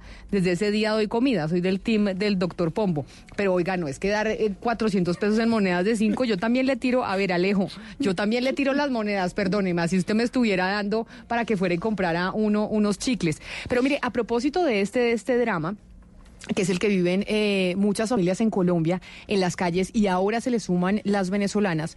Estamos viendo eh, las cifras de desempleo. La cifra de desempleo en agosto, la tasa de desempleo en total en las 13 ciudades del área metropolitana del país fue de 11.4%, y eso representó un aumento del uno- de 1,3 puntos porcentuales comparado con el mismo mes de agosto, pero en el eh, 2018. Es decir, el desempleo aumenta, está aumentando eh, la migración y, a- y asimismo empieza entonces a aumentar la población de gente en las calles. Y creo que ese es sin duda alguna el, eh, el problema más grande que tenemos hoy en Colombia. Y por eso quisimos invitar a diferentes personas en, eh, en las cabinas de Bogotá, de Cali, de Medellín, de Barranquilla. Personas que vienen experimentando lo que es estar desempleado. ¿Usted alguna vez ha estado desempleado? O sea, cesante, de Mire. verdad que no tenga empleo. Pombo, ¿sabe Mire, qué es esa no, sensación? No, mire, gracias a Dios, eh, bueno, ya me esfuerzo también, no, gracias a Dios no. Eh, y eso debe ser terrible, nunca he experimentado eso. Pues vamos hoy a, a saber qué es lo que es estar eh, desempleado en, eh, en Colombia. Y cada uno de los, de los compañeros de la mesa de trabajo tiene un invitado, precisamente un ciudadano que está desempleado y que queremos saber qué es eso. ¿Qué, qué, ¿Cuáles son las afugias que pasa un desempleado en este país? O sea, vamos a irnos muchísimo más allá de las cifras, de esas estadísticas, de esas grandes encuestas y nos vamos de verdad al corazón de nuestros compatriotas. Eso me gusta. Y por eso quiero empezar en Cali, Hugo Mario. ¿Usted con quién está en cabina? Estoy Camila con Walter Perdomo, es tecnólogo biomédico y es lo primero que quiero preguntarle, Walter, bienvenido, ¿qué es eso de biomédico para que los oyentes entiendan? Eh, gracias, buenas tardes. Eh, man- es- en realidad es tecnólogo mantenimiento de equipo biomédico, se, Sí. abrevia, se abrevia en biomédico, bioingeniería, que es como la profesionalización. O sea, el, el ecógrafo usted lo, lo Equi- puede reparar, Equipos mantenimiento, eh, un escáner, cualquier equipo médico. ¿Hace cuánto está desempleado, Walter? Eh, desde principio de año. ¿Y, y estuvo laborando la última vez en, en qué, en qué empresa? La empresa Cosmitet Limitada. ¿Y había tenido ya experiencia desde hace cuánto? ¿Había laborado en, en- en otras entidades médicas y demás?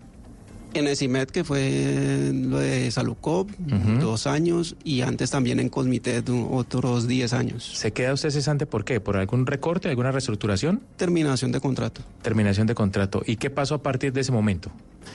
De ese momento, pues yo hacía unos labores independientes, entonces me he apoyado en las labores como independiente que, que realizo y ya, eh, buscando empleo, páginas de empleo, es, eh, Comisión Nacional de Servicios Civiles está en un proceso como desde el 2017, una convocatoria que está en proceso. Walter. Llevando hoja de vida por, todos, Y hoja por de todas vida, partes. Pero, pero mire, Hugo Mario, yo le quiero preguntar a Walter, porque acá yo le preguntaba a Pombo, ¿usted ha estado alguna vez desempleado? Y dice, no, afortunadamente.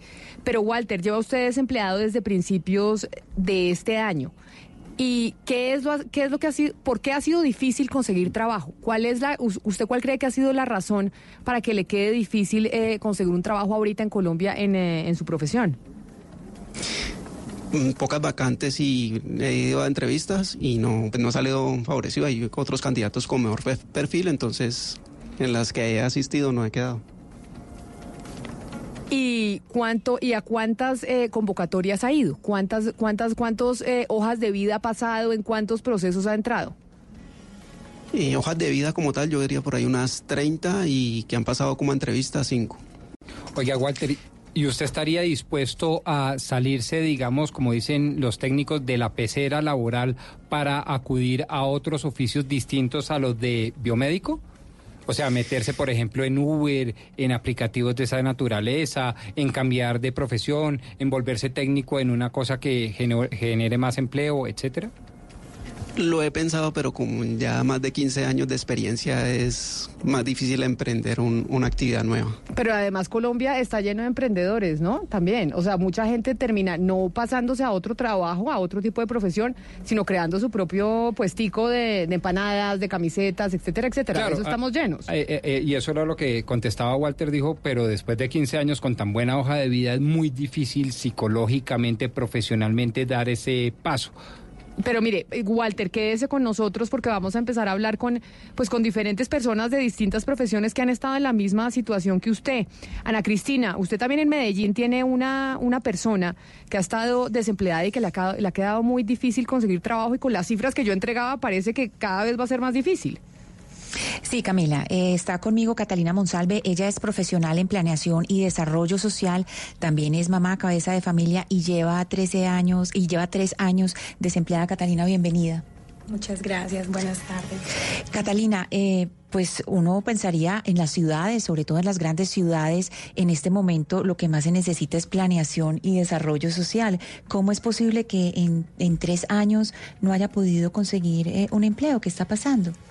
Ana Cristina, yo pienso que faltan oportunidades, faltan vacantes y falta algo que yo he, visto que hace falta también es desde la parte laboral pensar en oportunidades para madres cabeza de familia, porque he tenido la oportunidad de aplicar a vacantes, pero vacantes que son, aunque sean en municipios cercanos, que requieren que la persona esté totalmente en esa población. Pues son municipios cercanos como Occidente, Santa Fe, Antioquia, San Jerónimo, que uno pensaría puedo ir y volver, pero que requieren es que la persona esté tiempo completo toda la semana, muchas veces todo un mes.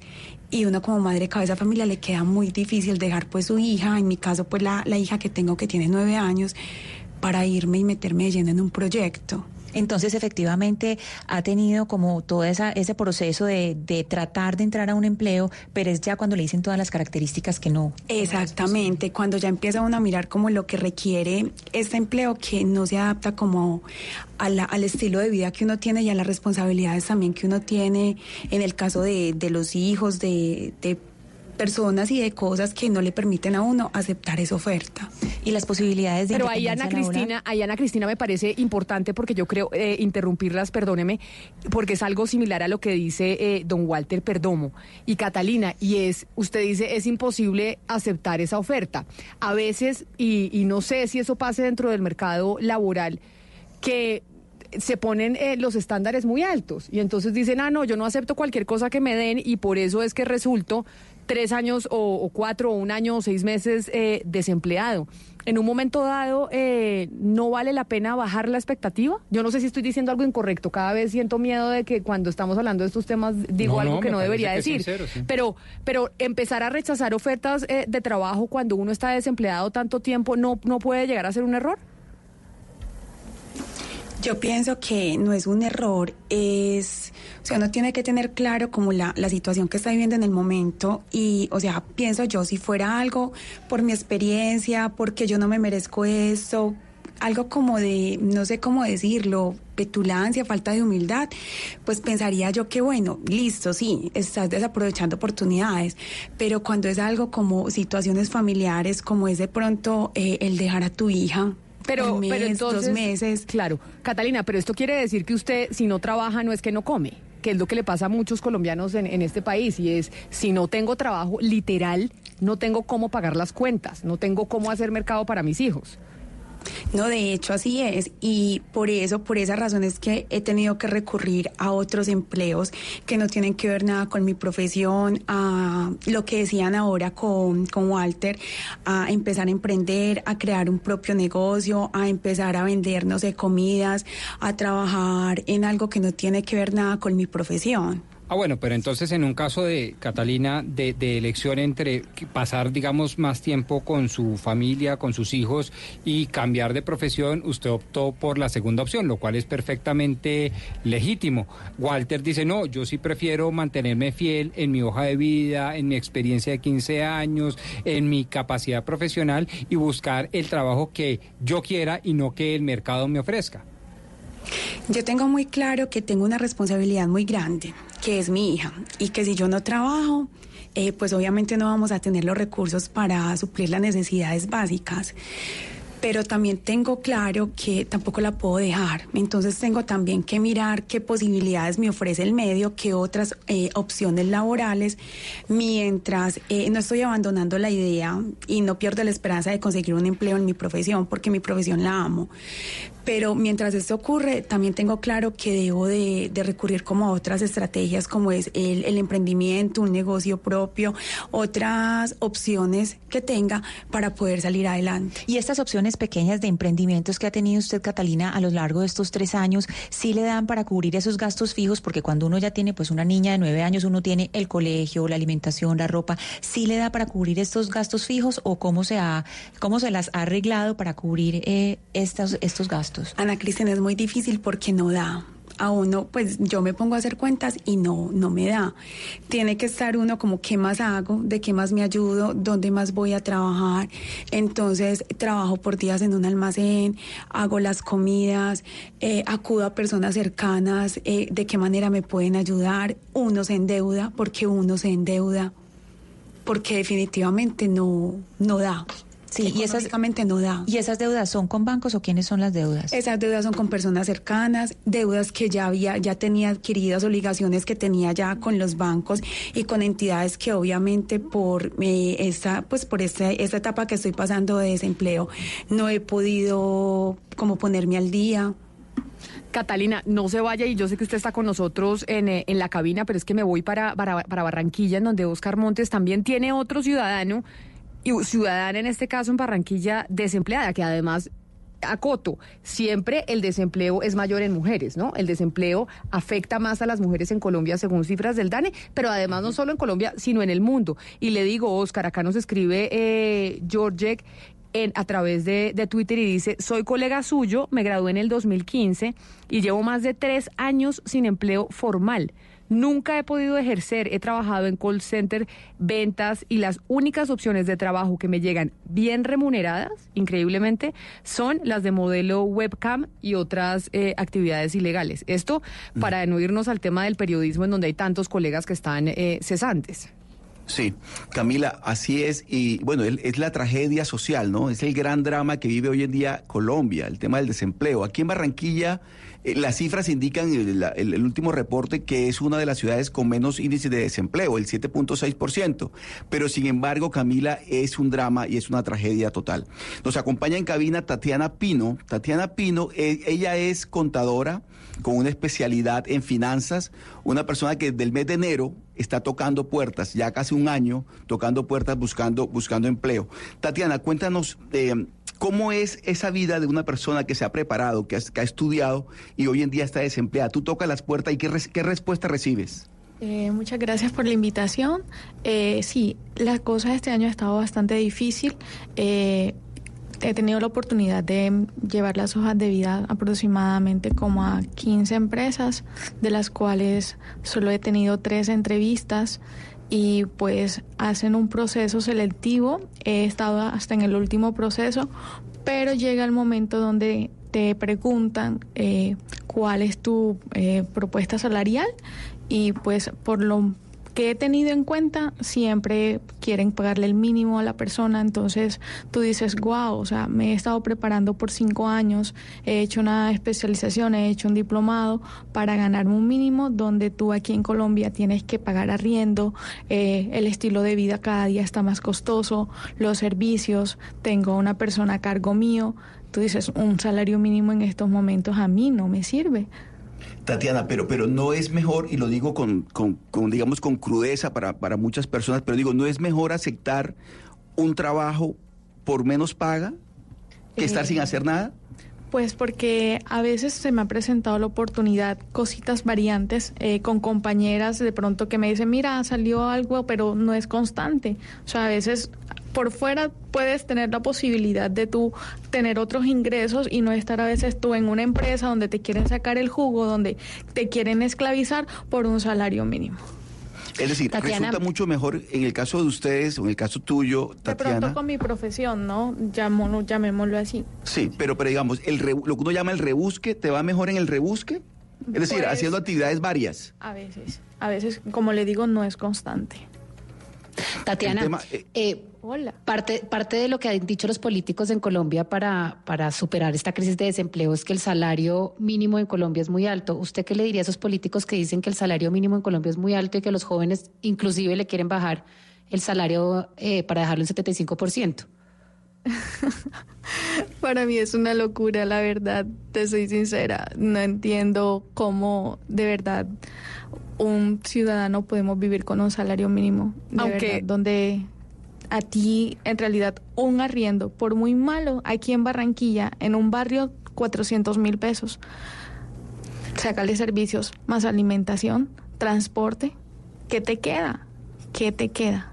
Pero mire, aquí contradictorio nos dice Andrés Valencia, también que nos escribe y nos está escuchando, y dice, yo soy dueño de un restaurante en Medellín, Ana Cristina, y el personal me deja el trabajo literalmente tirado. Dicen que van al supermercado y no regresan.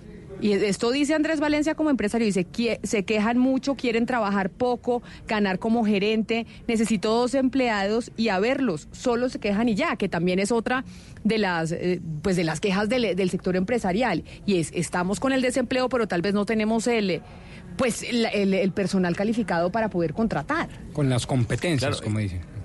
Y por eso, Pero es que Camila, también ese es la tipo de parte de- empleos. Ese Eso tipo de también en empleos, Ana parte es cómo se, cómo se forman. hoy la- A ver, Hugo Mario y después Ana Cristina. No, que, que quería decir, eh, Camila, que ese tipo de empleos como el que está ofreciendo este empresario o comerciante es el que hoy ocupan los venezolanos. Muchos colombianos no aceptan ese tipo de, de, de- de vacantes y terminan ocupándolos por necesidad de los migrantes venezolanos. Es lo que estamos viendo y lo hemos hablado en diferentes oportunidades en este, en este espacio. Es que el mercado del empleo, el- es lo que quería decir Hugo Mario, es que el, mercado del empleo no es solamente que haya personas disponibles, sino que también haya la forma de crear eh, las condiciones para que esas personas trabajen bien. Es decir, no solamente que tengan un empleo decente, que les, que les paguen lo que merece su oficio o, o su profesión, sino que también en las empresas pues se dé la formación para que presten bien en el servicio y, que pues es, de- es decir puedan trabajar de una manera digna no es solamente eh, perfe- entiendo lo que está diciendo el señor de Medellín pero eso también es falta de preparación para ejercer bien lo que el oficio que se vaya a ejercer Lina Guisao nos dice, lo peor de ser empleada de manera informal o por contratos pequeños es que uno termina siendo invisible para el sistema financiero, que no les prestan eh, la plata. Porque precisamente no tienen. Usted, cuando va a pedir un préstamo, lo primero que le piden es hágame el favor y me manda una carta de su trabajo que diga usted hace cuánto tiempo es empleado, Sí. para saber que usted me va a poder pagar. Si usted tiene contraticos aquí y allá, no le prestan la plata. Pero yo les estaba diciendo que una de las de los argumentos que presentan muchas veces los empresarios, Ana Cristina, es em, la falta de preparación eh, de quienes están pidiendo empleo. Pero este es el este no es el caso del invitado que tenemos eh, el doctor Pombo y yo aquí en Bogotá. Y me va a hacer el favor, eh, Vincent, de decirme cómo pronuncio eh, su apellido. Vincent, eh, ¿cómo se pronuncia el apellido? Bueno, se, se dice Le Carrefour. Se dice Le Carrefour. Exacto. Pero aquí se dice Vincent Lecour. No. ¿Cómo le dicen usted en Bogotá? Exacto, me, me dicen a veces Vicente. Entonces, Bueno, pues entonces eh, Vicente, que además pues tiene más pergaminos que quién sabe que se graduó con honores de mm, administración en una universidad en Inglaterra, tiene un máster en finanzas del business de un, eh, una escuela de negocios en Francia, tiene experiencia laboral en Colombia como director eh, financiero en la Bolsa de Valores de nuestro país y en París. Mejor dicho, ha trabajado en muchas partes, se casó con una colombiana, razón por la cual usted tiene derecho a trabajar en Colombia, Vicente. Exactamente. ¿Y hace cuánto no tiene trabajo? Hace, hace seis meses. Haces- ¿Y por qué se quedó sin trabajo?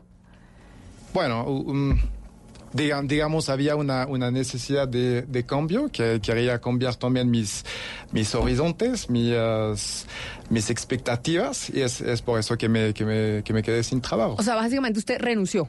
Sí, fue, fue digamos, una, un acuerdo con, con, con la empresa.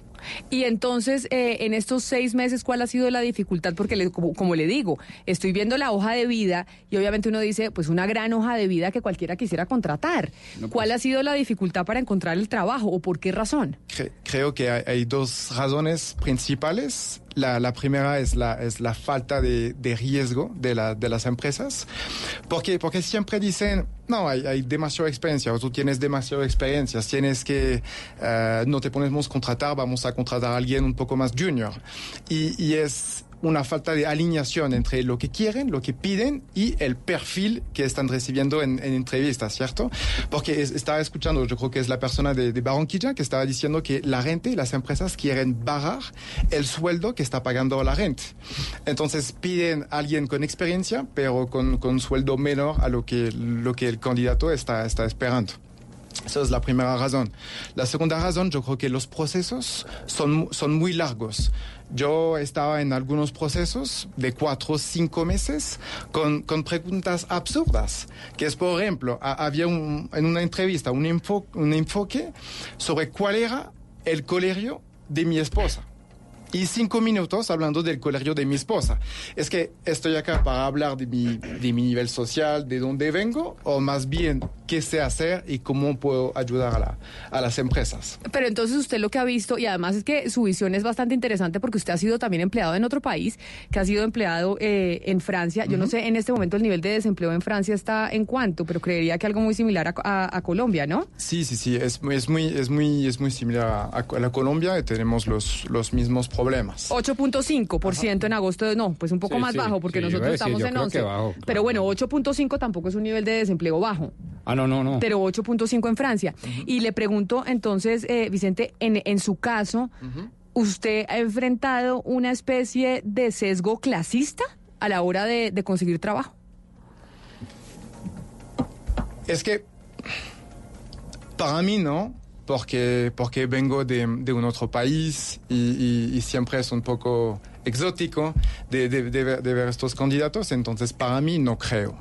Em, pero el tema también, y, y lo interesante... Pero, eh, perdóneme, lo interrumpo, Vincent, pero el sistema sí. Y e- e- esa Claro. denuncia, digámoslo así, o esa queja me parece de un poder eh, astronómico, porque lo que está diciendo es que nuestros métodos no solo duran mucho, sino que son muy pendejos. O sea, el método de contratación El método aquí de en Colombia. contratación, el proceso. Y le preguntan unas cosas absolutamente inconducentes, que tienen mucho que ver con una cultura de el qué dirán, en dónde estás socialmente y cuál es tu perfil, más que tus competencias laborales. ¿Entendí el mensaje? Es, es que um, a veces eh, es así y lo, lo interesante es que en mi antiguo trabajo yo recluté gente.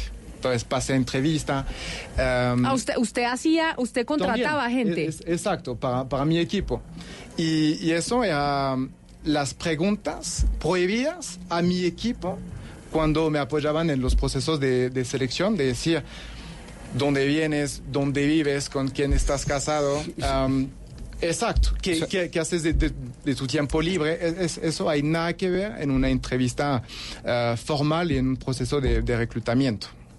Vincent, disculpe, le digo por su nombre y no por su apellido porque no soy capaz de pronunciarlo. No hay problema. Cuando, cuando usted ha ido a estas entrevistas, ¿usted siente que de alguna manera la nacionalidad ha influido, pero para que no lo contraten? Se lo digo porque cuando hay eh, casos de desempleo, pues como vive ahora Colombia, eh, se tiende a pensar, o el criterio puede ser, los nacionales primero. ¿Usted ha sentido eso? No, no, no, para, para nada. Eh, es más, um, al principio era, era difícil cuando, cuando llegué hace, hace un poco más de, de tres años, pero más por el, por el idioma. Uh, mi nacionalidad nunca uh, fue un problema. El problema Sí. quizás, Oye, Vincent, oye. puede ser al contrario. Puede ser más bien que, y le pregunto, no sé, usted en su condición de francés o colombo francés, pero que habla francés, inglés, español, eh, eh, ¿no cree que se deja a los colombianos de lado por el fetiche de contratar a un extranjero?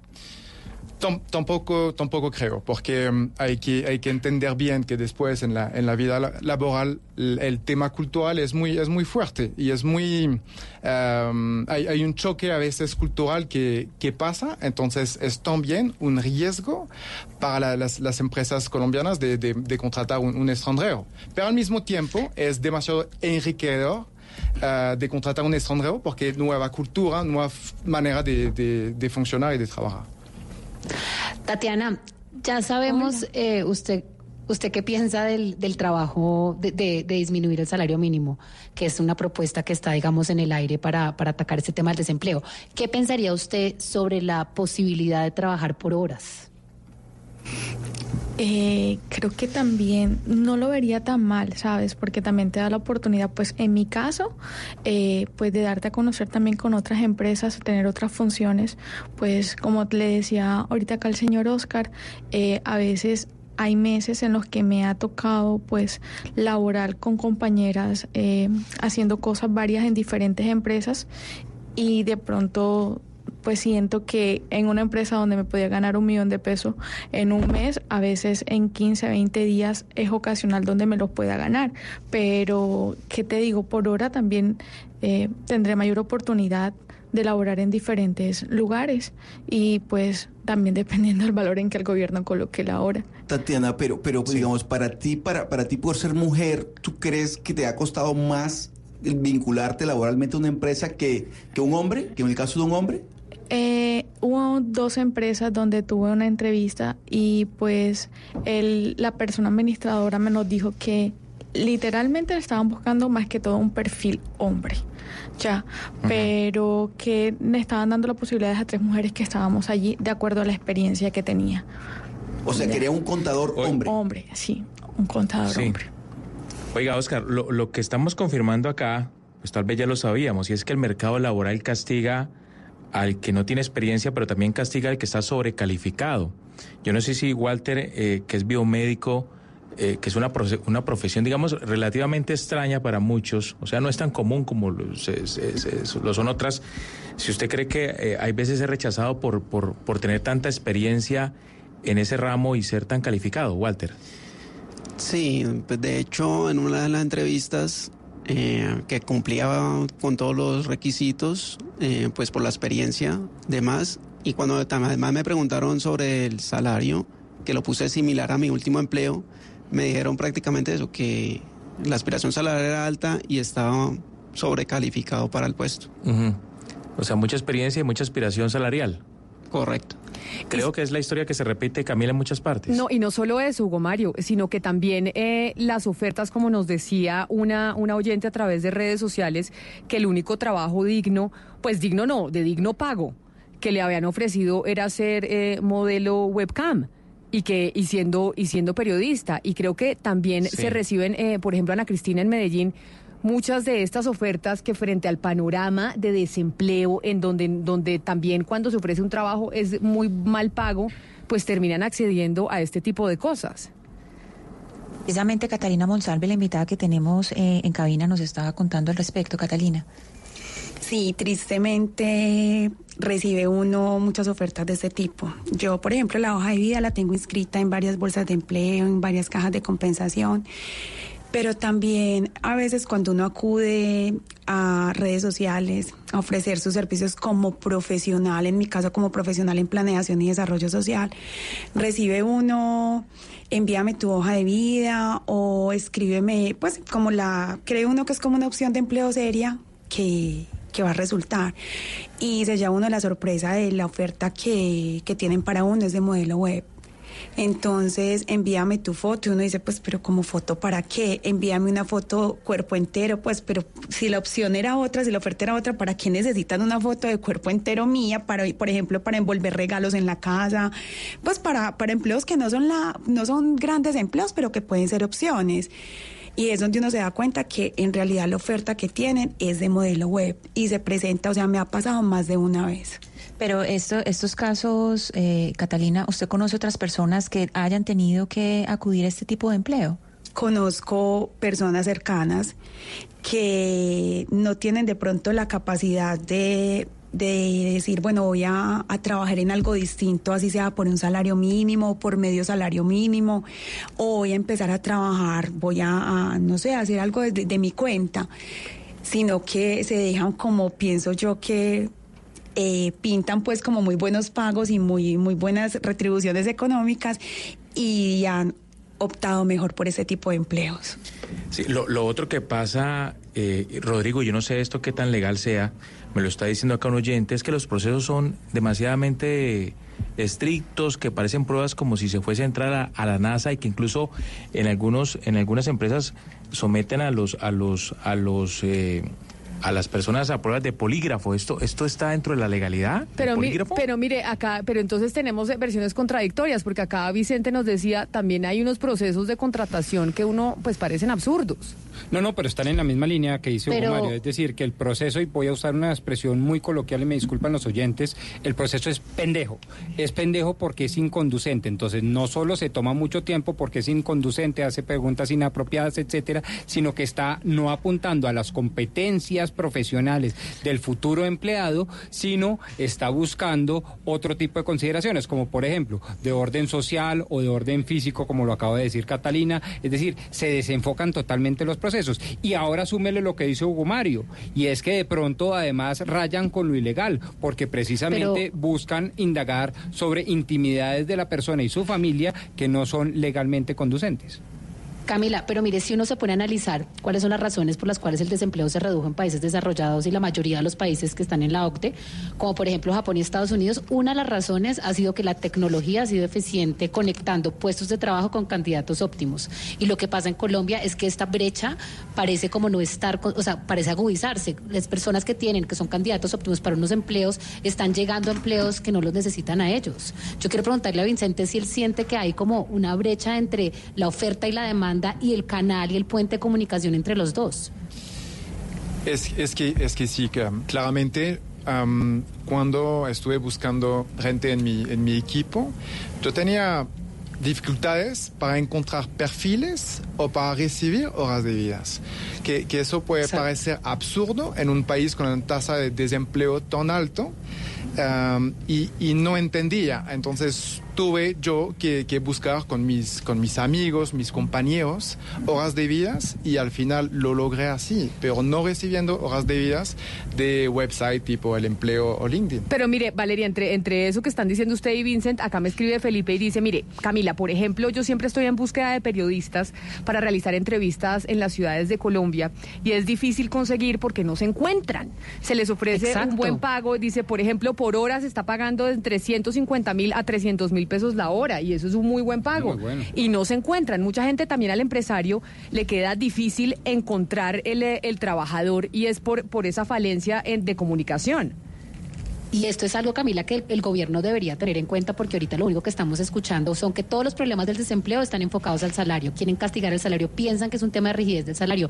Y hay otras respuestas. Mire, la revista The Economist de hace como tres meses, una de esas decía que es que el boom del trabajo en Estados Unidos se debe a que la tecnología ha sido capaz de, de conectar el candidato óptimo con el empleo, con el empleador que, que, que lo requiere. Y este puente es extremadamente importante y eso es algo que no depende del salario, depende de la conectividad de las dos personas. ¿Cómo me acerco yo? ¿Cómo acerco la demanda y la oferta?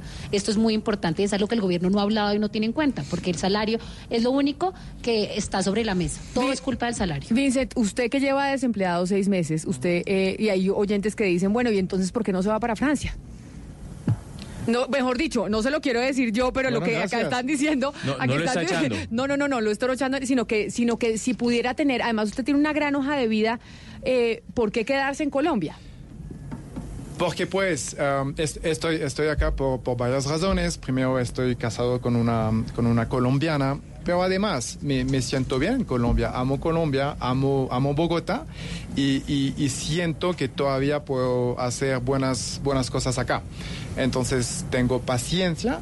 Estoy en, en varios procesos, estos procesos toman tiempo, um, y- y- pero, pero es- espero y aspiro a, a un final feliz con, con mi situación. No, pues esperamos Eh, todos. Yo quisiera, eh, Camila, yo quisiera aprovechar el programa para, para preguntarle, yo quisiera preguntarle a Tatiana y, aprovechar el programa para decirle, eh, Tatiana, ¿dónde te puede localizar a ti? Si alguien está escuchando el programa y quiere en este momento contratar a una, a una persona que sea contadora, Pero además porque uno, Oscar, finanzas. nunca se imaginaría uno que un contador está sin trabajo si uno necesita un contador Sí. para todo. Eh, Exactamente. Pero entonces, como no tiene trabajo, ¿dónde te pueden localizar? ¿Cuál es tu teléfono celular para que te llamen en este momento si alguien está escuchando y necesita una persona con tu perfil?